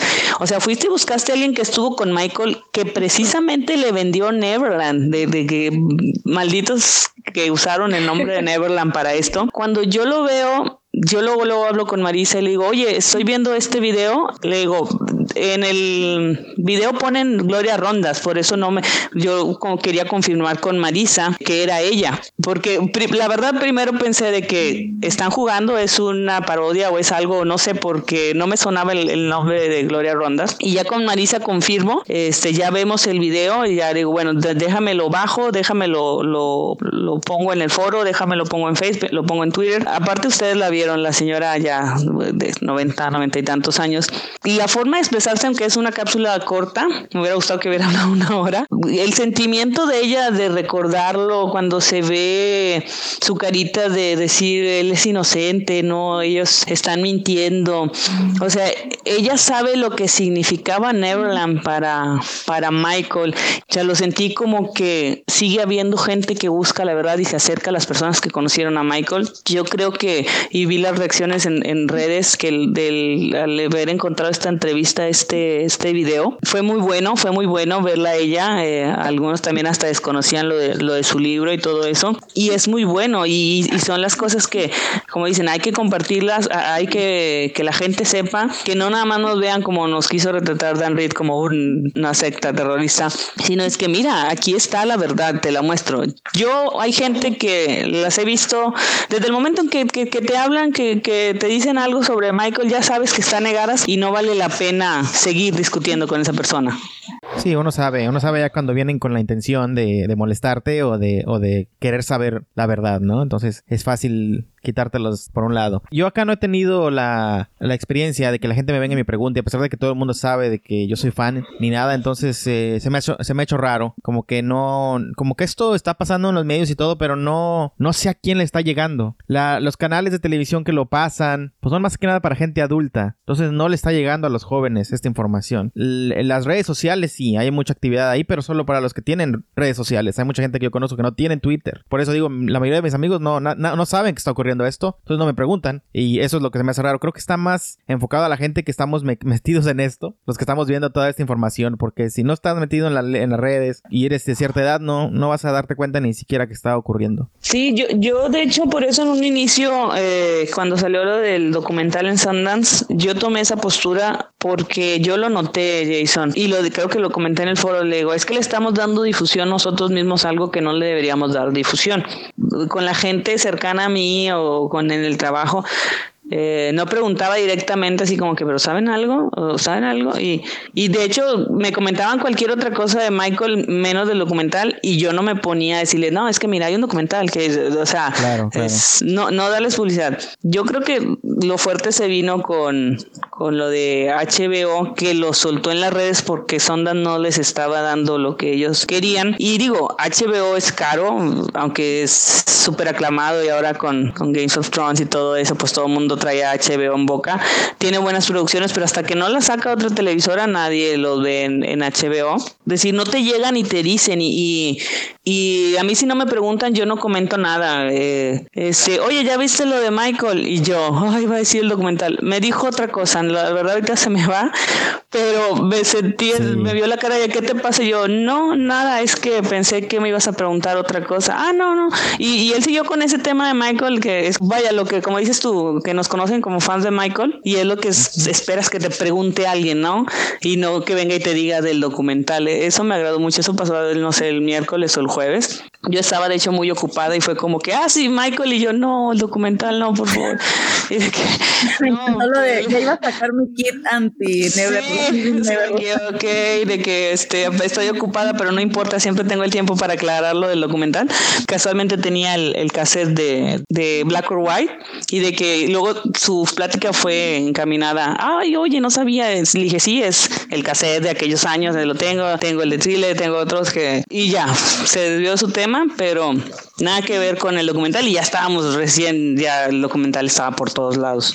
Sí, yo en mis propias redes sociales, en mi eh, Facebook, así no, no, no he puesto absolutamente nada, porque si mis amigos no saben, yo no voy a ir a informarles. No pondría mi foto de perfil con Michael Inocente tampoco, porque si no saben me van a preguntar. Entonces, si no hay necesidad de esparcir una noticia que no es verdad. O sea, es para es como pelear contra algo que no existe. ¿Por qué me voy a poner yo a, poner, a pelear con algo, algo, que no existe? Mejor no peleo al respecto, no existe. No, eso es ridículo para mí hablar de un tema que no existe, porque este documental no existe, no es cierto, es falso. Para mí es un video de YouTube de cuatro horas. Es todo lo que es. Es, un muy es un video youtubero muy bien hecho y es todo, no tiene más. Yo, yo lo considero película de ficción y, coincido contigo, Jason. Yo en su momento así como que me fui con la ola de, de poner las fotos y dije, no, no, no es correcto. Y regresé a, la foto que, bueno, casi siempre tengo un, Photoshop con Michael, ahora tengo una foto con, con, dos actores y es la que tengo desde hace un buen tiempecillo, pero coincido contigo de que es que tú mismo les vas a dar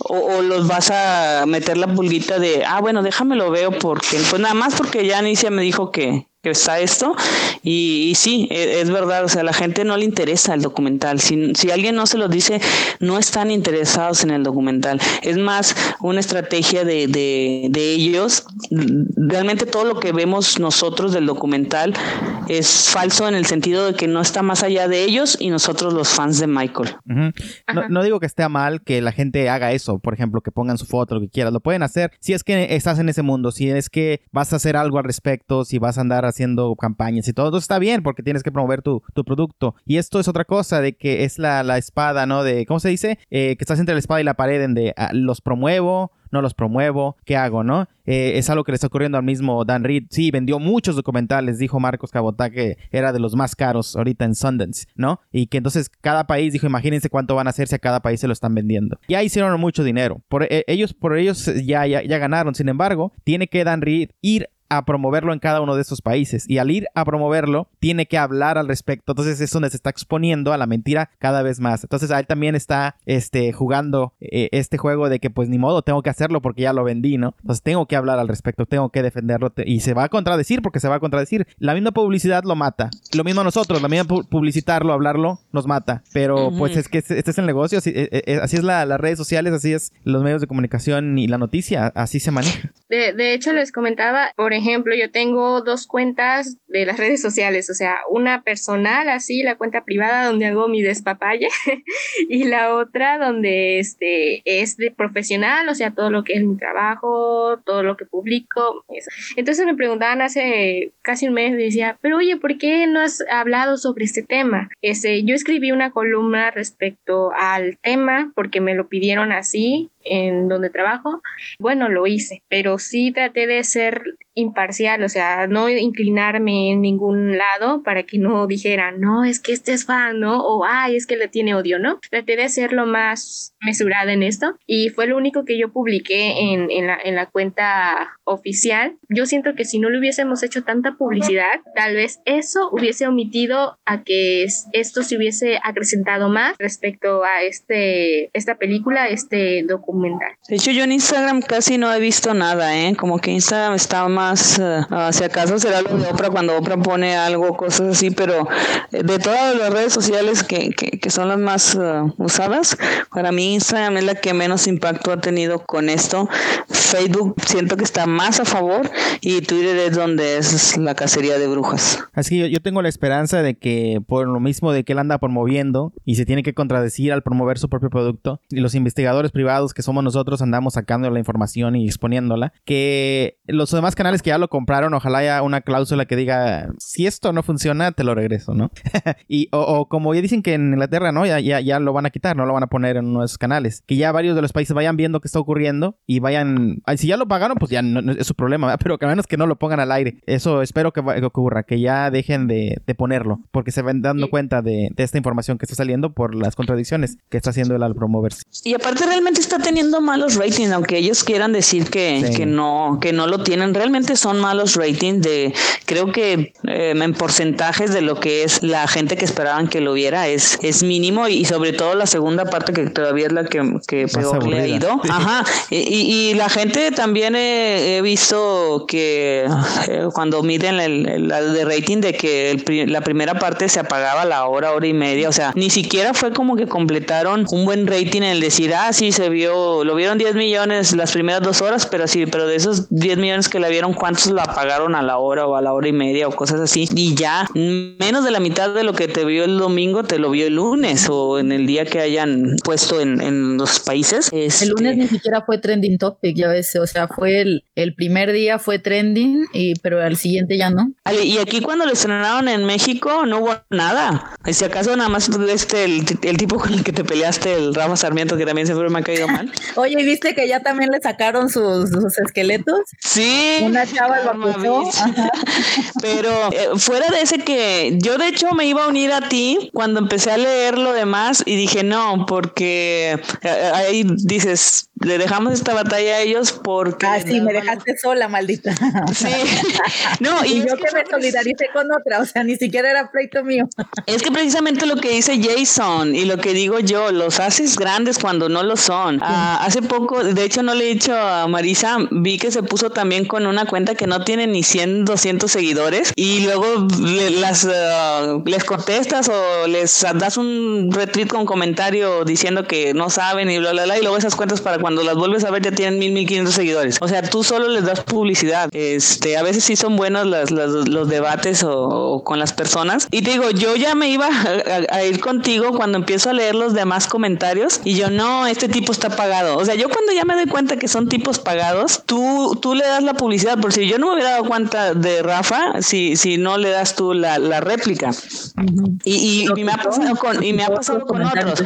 Ajá, y no, y sí te gana, o sea, sí te gana porque a mí a veces también, este, en un principio también me iba de que a, pero las cuentas que yo sigo americanas, que son las que tienen más este movimiento de, de sacar las pruebas, que es esta chica que fue al Sundance, eh, que MG Justice y Kerry Ward ellos me han enseñado también, porque hablo con ellos, eh, a, ser calmada y pausada antes de irme de bruces y luego contrarrestar, como eh, si llaman mucho a la calma lo que le decía, de que es que no, por más que quieras recordarle su santa madre, te hacen un screenshot y mira, ve, son unos agresivos, son o sea, es no, no, hay que saber debatir y a quién debatir, porque si luego les da seguidores a tipos, eh, porque he visto cuentas certificadas azules que tienen menos seguidores que yo, y mira que yo no, llego ni a los mil, pero luego esos haces, como ya lo ven cuenta certificada, ah, no, sí, follow, follow, follow, follow, follow, follow, y ya se fue. Y yo, ay, a mí nadie me da follow. Nomás les llevo agua su molina. Sí, nada más digo que bueno, ok, bro.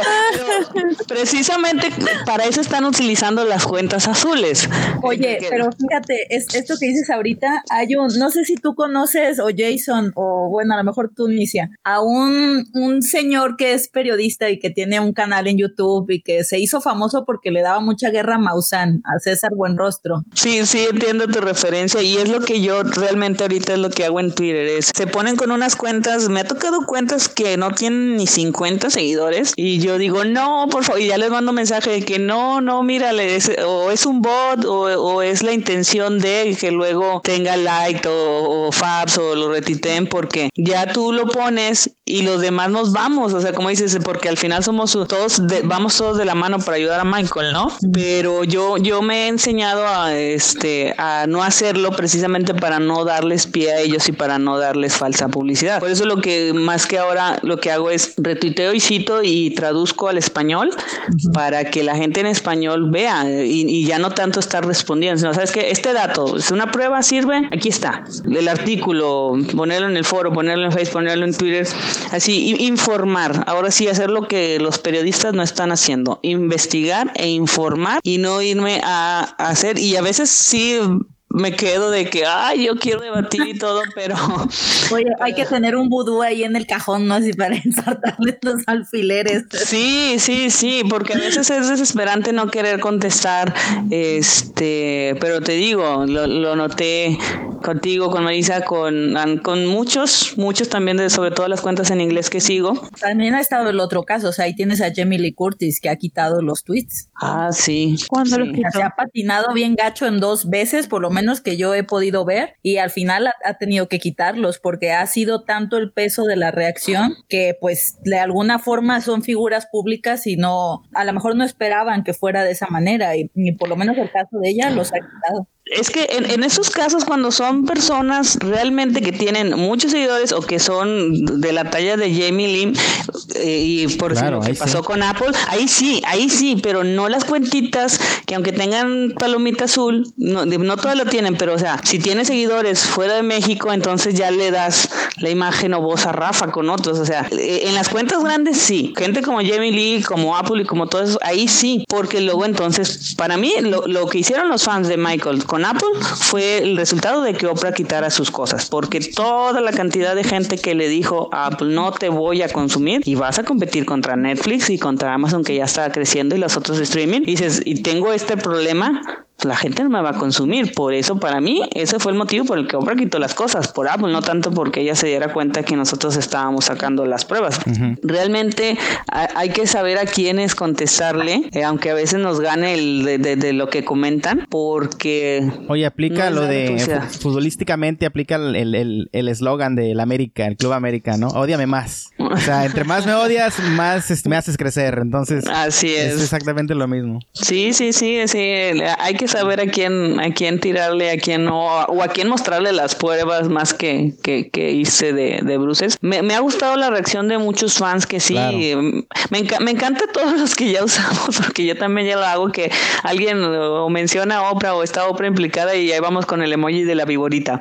Es una cantidad increíble de twitters con la viborita y algunos no dicen nada, pero es una cosa increíble. Voy a empezar a hacer screenshot y a decir... Oye, lo del huevo con Dan Reed. Ay, lo del huevo. cara de huevo reptiliano joder, el otro día. cara de rodilla, así le decimos acá. No, ese hombre está fatal. Yo creo que él esperaba cuando lo contrataron o eh, sí buscaron a alguien de, de, renombre. Yo no soy mucho de ver documentales, pero como todo mundo, Dan, pues busca algo más, busca fama. creo que lo dijo en una entrevista, ¿no? De que voy a utilizar al hombre más. ¿Quién me va a dar renombre? Michael. O sea, Michael le va a dar renombre a todo mundo. O sea, tú mencionas a Michael y todo mundo te voltea a ver así como que para bien o para mal. Este, no sé si a ustedes les pasa y yo de repente toda mi vida es como que estoy en un centro comercial o algo y suena música de Michael y mi cuerpo en automático, aunque todavía mi cerebro no lo, mi cuerpo ya está bailando. Tengo amigos que de hecho lo hacen adrede, de que yo estoy formada, me ven distraída y empiezan a cantar y, y es como que yo empiezo a bailar sin darme cuenta y ya me están grabando y se están riendo. O sea, Michael te hace lucir. seas quien seas, Michael te hace lucir. Eh, seas fan, seas esto, estés en contra. O sea, así seas Dan Reed. Así sea Dan Reed, Michael te hace en el mundo, porque la gente te voltea a ver que estás bailando thriller o cualquier cosa de, de Michael. Nunca olvido en un Saharis, en un mix-up, que yo estoy pagando precisamente un disco de Michael y nada más empieza tirin, tin, tin, tin, tin. Y, y yo empiezo, empiezo, pero yo viendo, o sea, así el, el disco, pero yo estoy bailando inconscientemente. Y luego ya escucho las ristadas y volteo y son mis amigos y de que ven, les dije que, porque ellos eran los que estaban cantando thriller, thriller no estaba sonando, ellos estaban cantando, pero lo, hicieron con ese fin y obviamente que la gente volteó a verme como que, ¿qué está pasando aquí? O sea, ¿por qué estás formada para pagar pero estás bailando thriller? Y, o sea, en ese momento, si lo comparas, a mí Michael hizo que la gente volteara a verme. Con una broma de mis amigos, o sea, es esto, Dan vio esa oportunidad, dijo, la voy a tomar y esto me va a hacer que sea el director más afamado de documentales y me va a hacer ganar un Oscar, porque no dudo que vayan a querer competir para el Oscar y cosas así. Michael hace vivo a todo mundo, para bien o para mal, Michael Michael le da vida a la gente. Ese es el problema, que Michael, el nombre Michael Jackson ya es como una marca registrada mundialmente, ya cualquier cosita es Michael, Michael es la albacea de dinero y ese es el gran problema. Pero ¿saben lo que más me llamó mucho la atención en este, en este mes? Fue de que varias empresas de bebidas, de ropa, hubo clientes que se quejaron algunos de, de que había, estaba sonando la música en tal negocio y que se sentía muy mal, ¿no? Que, que estuvieran tocando música de Michael Jackson, un gran pedófilo y todo este emblema que le están haciendo. A mí sí me dio rabia y digo, ah, o sea, ellos creen que el documental es como un tribunal, es un, es lo que le da validez era culpable, o sea, es algo tonto, es algo bobo que, la gente está aceptando. Sí, yo también pensé eh, a cierto punto si van a destruir el, legado de Michael Jackson con esto, el, silenciarlo, ya no ponerse música y todo esto, pero no, no, porque he visto todos los fans, toda la gente, muchos colaboradores de Michael que han salido a hablar precisamente por esto. Y, y no, yo no veo que Michael lo vayan a silenciar en ningún momento. Además de que Thriller es el disco más vendido en toda la historia. ¿Qué van a hacer con todos esos discos? ¿Van a ir a buscarlos a cada casa y quemarlos? Es imposible.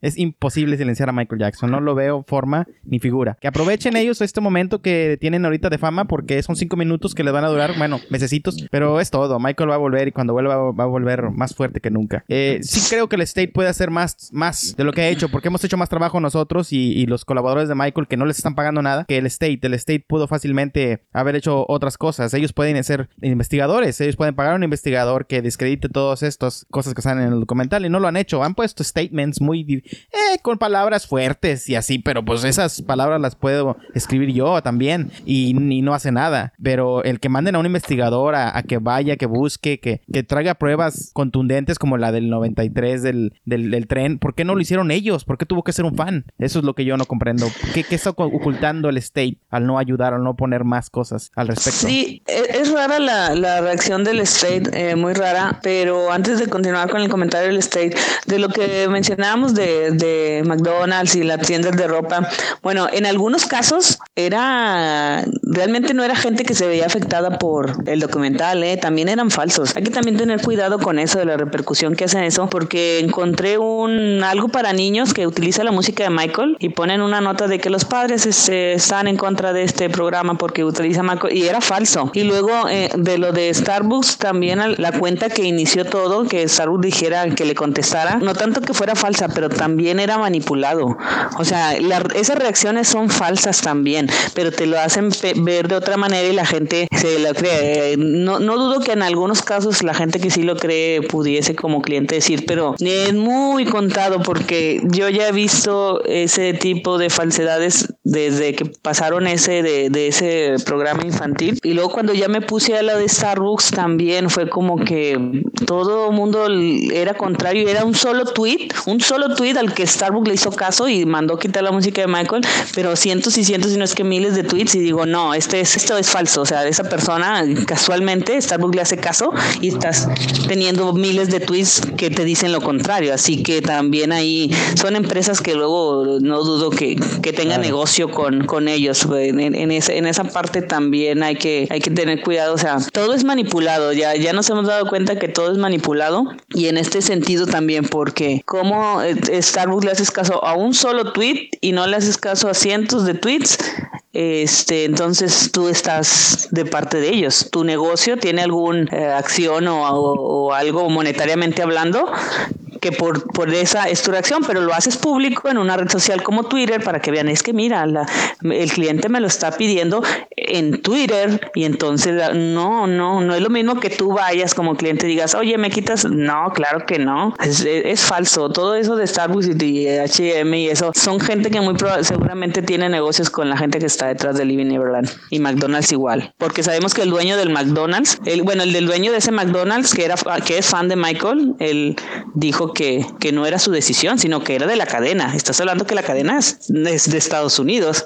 Si la cadena es la que te está ordenando, pues entonces lo quitas, pero no fue decisión realmente de, de ahí de, de ese McDonald's en particular. La verdad, verdad, sí creo que es, es de la gente que está involucrada, porque uno como consumidor, uno, uno compra lo que quiere comprar. Y no importa lo que estén haciendo, vendiendo, o, o como dijimos hace rato, quién fue el artista o el creador. Pues porque si a mí me gusta Ignition, la canción de R. Kelly, yo la voy a poner, a pesar de que están todas esas acusaciones. Si a mí me gusta el show de Bill Cosby, yo lo voy a ver. Y si a mí me gusta Starbucks, yo voy a Starbucks. No me importa lo que... eh, eh, no me importaría que quitaran la música de Michael. Si el State me vende un disco medio, medio feo y lo que quieras, pero se lo voy a comprar. ¿Por qué? Porque pues me gusta Michael Jackson.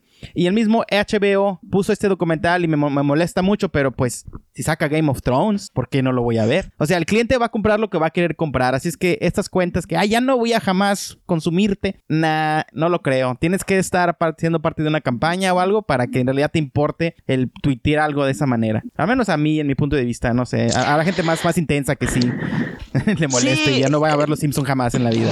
Fíjate que, que, que sí, en la postura que es tomar, por decir, con Apple funcionó, de que, oye, pues si tú lo que quieres es que no se consuma Michael Jackson, entonces no vamos a consumir esto. Ahí Pero sí. como dices tú, hay, hay, hay que tener también el de que, bueno, eh, HBO, este, eh, ¿por qué lo está haciendo? No sabemos, pero en su momento no estuvo Dangerous, precisamente que es la parte legal que se supone que el State está haciendo algo. A, a mí me dicen de que, oye, aquí se planeaba con los amigos una carne asada para ver el estreno de Games of. ¿Saben qué? No voy a ver Games of Thrones. Pero es algo personal, tampoco me voy a meter al with Twitter. Eh, ajá, exacto, pero y Me dio risa lo de la carne asada porque Monterrey. Sí, así, de hecho, o sea, y, y- y no lo hicieron. Y yo les dije, pero ustedes son libres de verla. Le dije, yo no es que no la vaya a ver, simplemente que ya no me interesa el estreno, ya no tengo el feeling porque es HBO. Le digo, pero sé todo de Games of Thrones, leí los libros, de mis mejores tweets, tweets que he mandado son precisamente de Games of Thrones. Le digo, pero ya no me nace el armar la carne asada para ver Games of Thrones. Pero a lo mejor mañana, ajá, a lo mejor mañana, pasado mañana, pues tengo que terminar de ver la historia, pero no, no es como que, ay, sí, la emoción que tenía, eh, pues hace dos años que terminó la última temporada, y luego yo, no, es que le digo, oye, pero no le estoy diciendo que ya no, ya no me gusta Games of Thrones, simplemente que ya no voy a consumirle HBO, ya no le voy a pagar HBO por ver Games of Thrones, a lo mejor el día de mañana la veo en línea o, o alguien la sube en Facebook, le digo, pero si ustedes siguen consumiendo HBO y tienen su idea de la carrera, o sea, yo iba a gastar para HBO, pero ya no lo voy a hacer, pero no por eso voy a dejar de este, concluir la historia, digo, lo voy a ver en Twitter, lo voy a ver acá, o sea, al final el tema va a estar porque es una serie muy, muy, muy famosa, pero como tú dices, es algo personal, ya si ellos no se quisieron tomar la carne asada, le dije, pues yo llego después del episodio, yo como quiera me como la carnita, o me como la carnita, empieza el episodio y me voy, o me quedo, quién sabe, ¿verdad? Pero vaya, digo, ustedes no se tienen que dejar influenciar por mi decisión de no, de no verla, ellos la van a ver en estreno, van a pagar HBO por verla, yo simplemente no, no lo voy a hacer. Como dices tú, ¿no? Sí, en, en- en Apple funcionó, pero porque la, la demanda fue eh, avasalladora. Con lo de Starbucks, es, por ejemplo, una persona, no se pueden leer todas las otras personas que están defendiéndolo. Entonces, ahí, es- eso es lo raro, ¿no? Lo que se, se me hace muy raro. ¿Por qué a esa una persona sí le haces caso? Así es, para mí es algo con plant y es la gente que, que está detrás de, Eh, de Living plan Neverland. claro, hay plan. Exacto, exacto. Es, aquí sí sabemos que HBO es, directamente, eh, quieren estar con, con Living Neverland, pero pues mucha gente a nivel mundial ve Games of Thrones, pero también hay mucha gente que no lo ha visto porque HBO no es una plataforma que esté a la mano de todos, como una cuenta de Netflix, como una cuenta de Amazon. O sea, todo esto de, de Michael va más allá de, de si vas a consumir o no, o no. Es eh, vas a pelear por porque esté la verdad. ¿De qué manera? De la que tú creas correcta como fan o de la que tú creas correcta como periodista o de la que tú creas correcta como persona simple, moral. Y entonces ahorita, por ejemplo, tú eh, pues vas a seguir con las traducciones y compartiendo la información en los medios porque esa es la forma en la que activamente puedes eh, cooperar, ¿no? Y puedes contribuir a eso.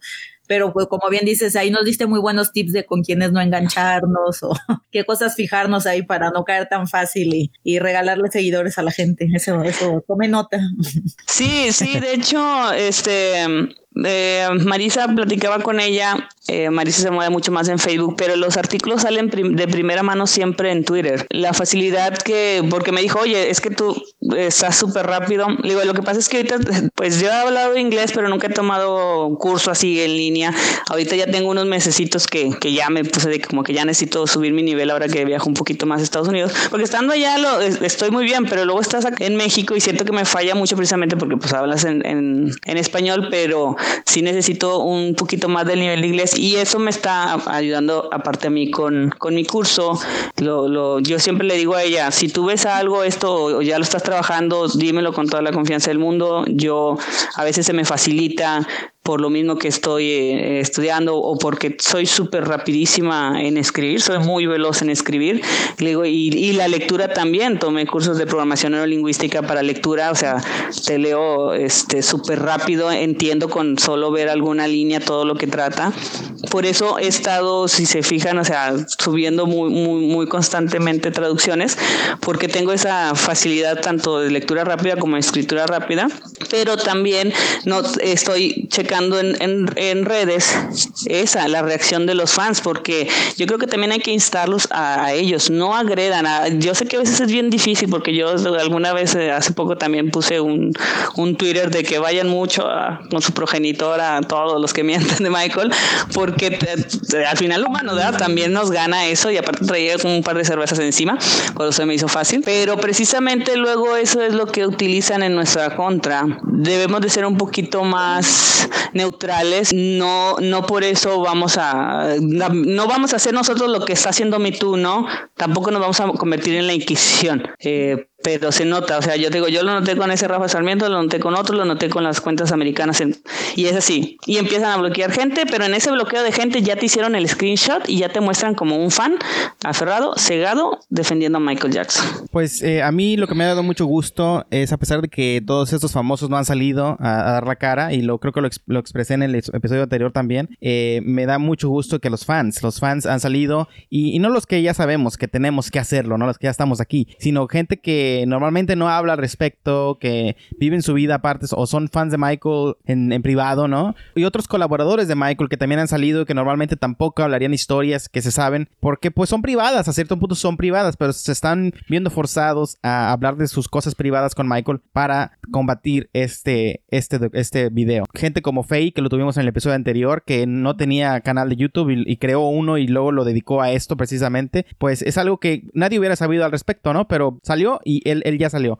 Y como él salieron muchos otros, que de ningún lado, eh, este chico que hizo el, documental con, con Brandy, ese de 30 minutos, tampoco, nadie lo conocía nada y de repente sale hablando al respecto. ¿Por qué? Porque se sintió con la necesidad. Le preguntaron, ¿qué te motiva? Dice, es que tengo que ver el otro cara de la moneda porque en este documental no hay. Me vi obligado a hacerlo. El documental de la Bell va a salir. Él no lo hubiera hecho, pero se ve obligado a hacerlo. Y, Brad Sonberg no tiene por qué hablar de temas que no le gusta hablar, pero lo hace porque se ve obligado a hacerlo. Y sin embargo, no nos están callando y, estamos produciendo todos este tipo de documentales para defender a Michael Jackson y seguimos con la, con la misión. Brad no va a dejar de hacer su seminario por esto. Al contrario, yo creo que tiene más ganas de seguirlo haciendo para seguir demostrando. Eso es lo bueno que ha salido de, lo malo. Lo bueno ha sido toda esta gente. Sí, tienes razón porque te digo, yo ahorita yo me estoy dedicando a traducir y yo tuiteo de deportes, tuiteo, tengo un blog, escribo de cine, escribo de series, escribo de, de deportes, de juegos, este este, estoy empezando a hacer videos también de que, y, ahorita mi, mi, atención se ha desviado a traducir cosas de Michael, no porque esté descuidando lo mío, pero dices, esto es lo que nos obligan a hacer porque es justo hacerlo, es justo porque él directo o indirectamente algo nos dio. El, el, que nos tiene aquí y que nos tiene también ahorita nosotros platicando, teniendo esta, esta charla, es todo por Michael, para ayudarlo en la medida en lo que él nos haya ayudado con su música, con su humanidad, con su arte, con lo que él haya entrado en nuestras vidas y se haya quedado para siempre. Es por eso que estamos aquí. Ustedes también tuvieron que darle un poquito de giro a su podcast para hablar en pos de salvar el buen nombre de Michael Jackson. Todos tenemos que levantarnos de una u otra manera para salvar el nombre de Michael.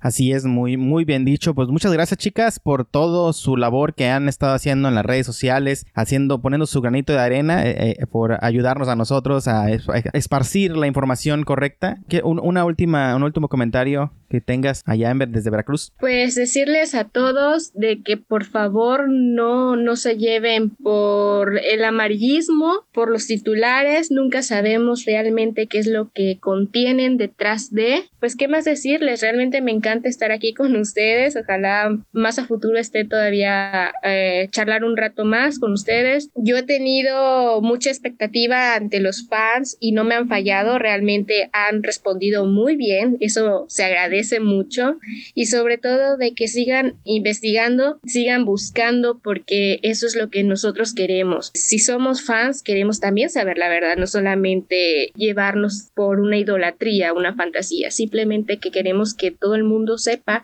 quién fue el humano eh, detrás del artista, que esta ocasión fue Michael Jackson. Claro que sí, eso es lo que pensamos todos y es, es la mejor forma de hacer las cosas. Bien, este, si quieren dejarnos, chicas, dónde las pueden contactar, ¿Qué, cuál sería el mejor eh, Twitter, Facebook o Instagram, ¿qué, qué dirección quieren que, demos para que puedan estar en contacto con ustedes quienes las escuchen? Este, en Twitter me encuentran como la chica liberiana, ya si me quieren buscar este mi Twitter profesional, por decir, me encuentro como Miriam Ruiz Imagen y en, en Instagram, donde estoy más activa, estoy como Serenity Rainbow con doble O.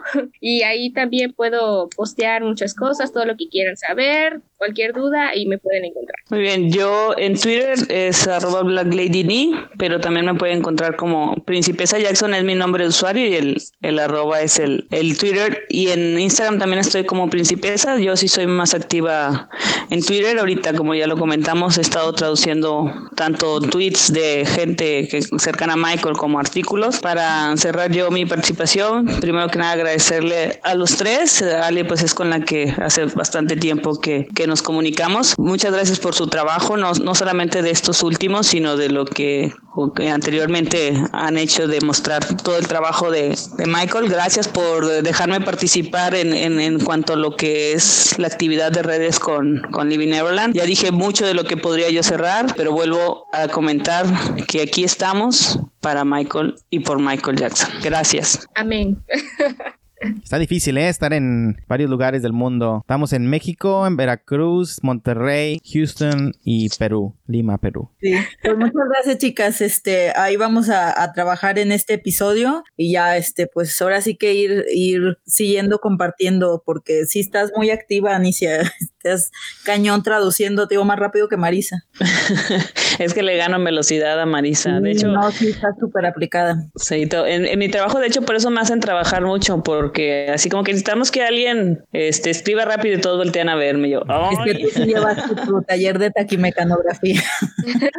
y pues ya para cualquier cosa, pues ya igual ya ves que te hemos estado retuiteando lo que compartes, entonces sí, hay que, hay que hacer team. Sí, sí, sí, Hay que, hay que seguir, eh, seguir unidos en este sentido. Este episodio quizá no vaya a hacernos sentir bien, no es, no es, tal vez no sea uno de esos episodios que nos sentimos muy alegres después de escucharlos, pero sí nos hace tal vez hacer conciencia y ojalá y nos motive a, tomar acción en lo que esté en nuestro alcance para no permitir que sigan intentando manchar el nombre y el legado de Michael Jackson. Y creo que eh, eso se pudo sentir en este episodio y espero que la audiencia haya también sentido lo mismo que yo. Además, yo, yo me quedé mucho con el, el aprendizaje de que hay que ser muy, muy cuidadoso con qué retuiteamos o en qué conversaciones nos involucramos, porque en este mundo en el cual los algoritmos ya luego empiezan a o sea, a lo mejor una nota que tú nunca hubieras visto por tu propia cuenta te aparece porque alguien a quien tú tienes en tu, en tu lista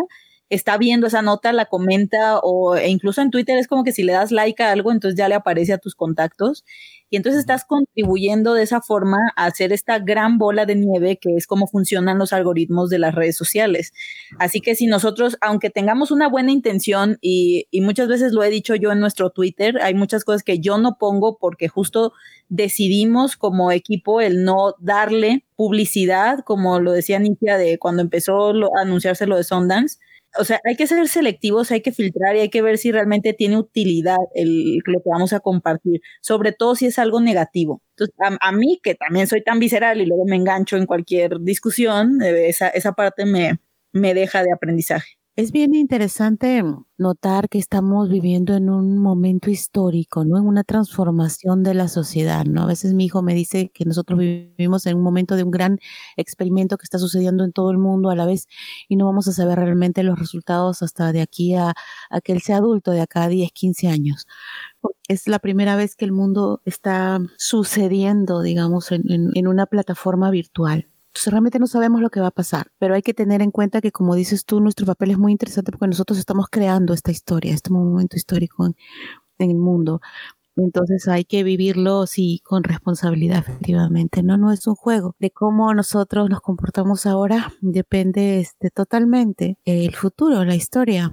Y además una vez que lo avientas, no, o sea, forever and ever, alguien ya le tomó un screenshot o alguien lo vio y entonces lo va a decir, ya, ya no hay vuelta atrás, no, no se puede, como el video de Earthsong, no se puede hacer eso y regresar el tiempo y deshacerlo. Así que pues hay que tener hay que ser precavidos y sobre todo no caer en el juego, que es lo que todas estas cuentas, los bots o estos que tienen las palomitas azules y que tienen esta palomita de verificación de Twitter, empiezan a diseminar para hacer que los demás reaccionen. Y entonces un tema que a lo mejor hubiera pasado desapercibido, los demás que sí somos las personas reales y que estamos siendo como los títeres de este juego o las ratitas de laboratorio de este gran, gran experimento social que es Twitter, sobre todo. Sí, le pasó a, al comediante, ¿no? Que iba a dirigir los Oscars y algo que puso hace tres años, le sacaron los screenshots y que, que un chiste tonto y no sé qué, ya no lo dirigió. O sea, tiene repercusión años después,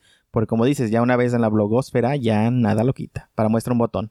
Y pues por eso es importante que nosotros dejemos en las redes buena información al respecto con Michael Jackson, que es lo que hacemos aquí en el podcast y es lo que venimos haciendo, que eso es lo que nos dedicamos, dejar la información correcta y lo que hacemos es analizar el arte de Michael. Lo que pasó hace, hace un par de semanas también con esta persona en Twitter que puso la foto, según el audiolibro de Stephen Hawking narrado por Michael Jackson. Y que todo el mundo empezó a darle like y empezó a retuitear. Y yo le comenté y le dije, a ver, no es, o sea, sí es Michael Jackson, pero no es el Michael Jackson que tú crees que es. Ya todos los que vieron esto lo están, lo están compartiendo, lo están comentando y entonces esto es, eh, aunque no es algo delicado, no es un delito, no es algo criminal, estás contribuyendo a falsear la información. Un ejemplo muy claro es como muchos fans creen que Jordi Chandler este, se desdijo cuando Michael murió. O sea, alguien lo dijo, lo inventó y se convirtió en una especie de mito urbano y muchísimos fans incluso lo creen. Y es absolutamente, no es cierto, o sea, no, no es cierto. Entonces, y aunque pueda ser benéfica para nosotros esa nota, es una nota que nosotros de manera consciente nunca hemos ayudado a perpetuar. Y aunque nos pueda caer hate por eso o algunos estemos pinchando su nube, es algo que no es cierto. Y tanto está mal decir cosas falsas en contra de Michael, como también está mal decir cosas falsas a favor de él. Y te, voy a decir por qué. Por ejemplo, un chavo como Arian Foster que está haciendo investigación para su show y si le llega un rumor de que, ah, es que este chavo dijo esto, se pone a investigar, pierde tres horas buscando la declaración que nunca va a encontrar va a encontrar puros muros, puros cosas así de chisme, pero no va a encontrar una fuente correcta. Entonces a uno como investigador le haces perder tiempo tratando de verificar algo que pues no, no existe. No, y también como queda la credibilidad del el equipo que está defendiendo a Michael, porque entonces lo mismo que con Living Neverland, si me estás mintiendo en esto que es tan fácil de demostrar, porque voy a creer en lo demás, que no puedo probar de manera más tangible. Así que es de ida y vuelta, chicos. Y así podemos dar datos de Michael que no son ciertos por horas. Así es que mejor ya no damos ejemplos porque hay miles. No, y aparte de esos no, no les van a gustar. Probablemente no.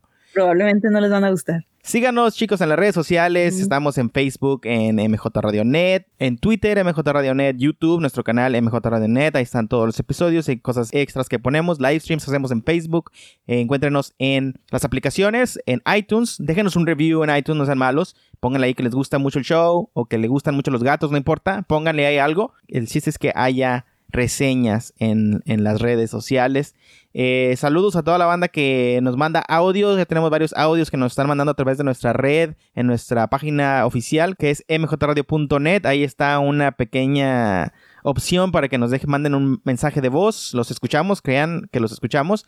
El último, por ejemplo, que nos llegó de Colombia, la chica decía que nos había encontrado, que escuchó el episodio de preguntas y respuestas. Y ella dio su opinión al respecto, no importa, llegó tarde, pero válida su opinión que dice que para ella la canción favorita de Michael era Don't Stop Till You Get Enough. Es probable, es posible.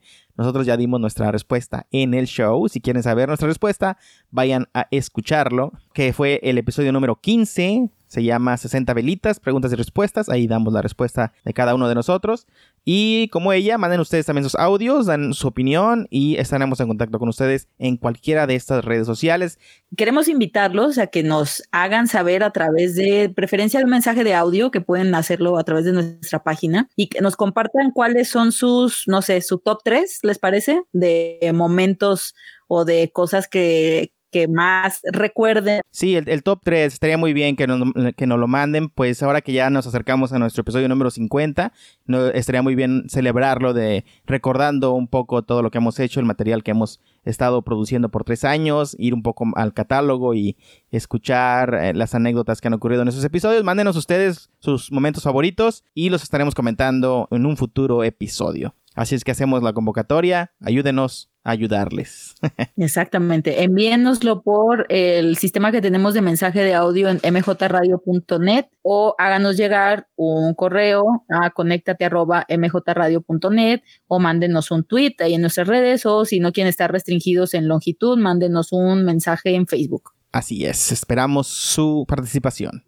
Y queremos mandar, yo quiero mandar saludos a toda la banda que hizo comentarios en nuestro último post en Facebook. Ahí está Diego Villalobos, Gastón Franco, Alejandro Rodríguez, Edel Santiago, Alejandra Díez, Luisa Rivas, Chris Miss You Applehead, Raúl Reyes, Bárbara Ferreira, Vanessa Vargas, Gladys Barúa, Jorge Antonio, Mari Carmen Borrego y bueno, en fin, toda la gente que comenta, les agradecemos mucho y leemos todos los mensajes y los respondemos también. Oye, también una, una cosa que, vale la pena mencionar es la, la, respuesta que estamos viendo en cuanto a las descargas. No solo se aumentaron a partir de hace un par de episodios, lo cual me sorprende mucho porque justo esto que estamos diciendo es que hemos sido muy monotemáticos. Ya sé que este es un podcast de Michael Jackson y por ese sentido es monotemático, pero estamos hablando de un tema que no es nada agradable pero al parecer la gente está buscando informarse y eso es, eh, es, como cuando dicen eh, a, los amigos en las malas es donde los ves.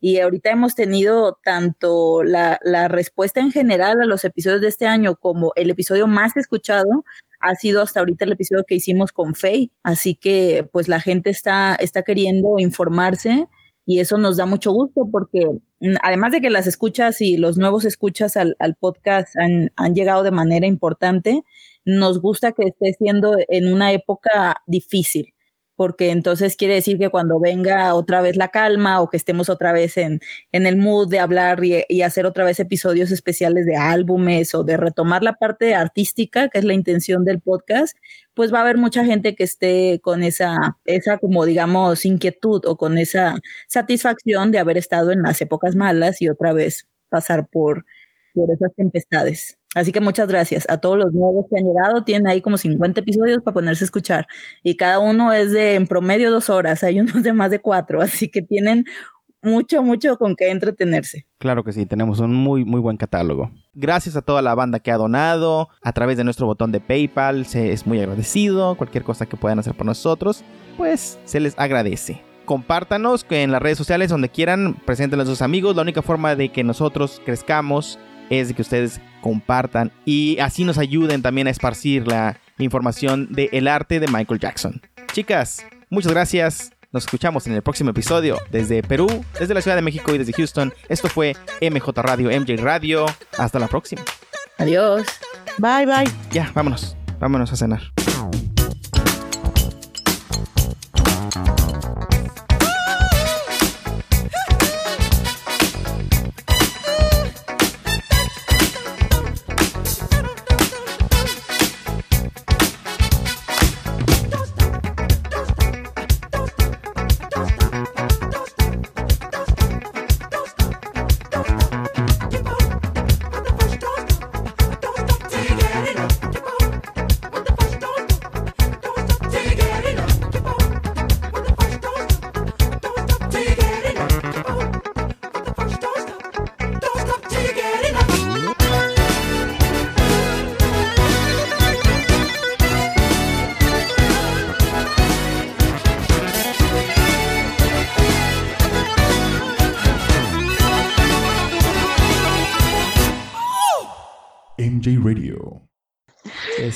Oye, yo la otra vez, hace, hace tres años fui a Monterrey y este, y yo sé que yo no conozco ahí el área, ¿verdad? Pero, eh, ah, no, que, que, según la gente que, que, ay, la comida de Monterrey, no sé qué, y yo llegué y, no, me no comí nada bueno.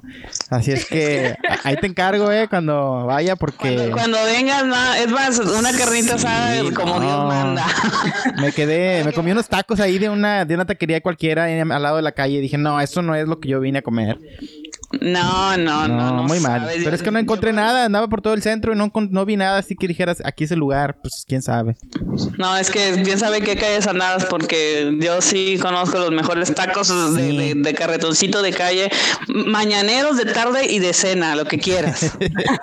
bueno. Te, te, dejaré saber cuando vaya porque me recomiendes algo por ahí cerca porque no encontré nada.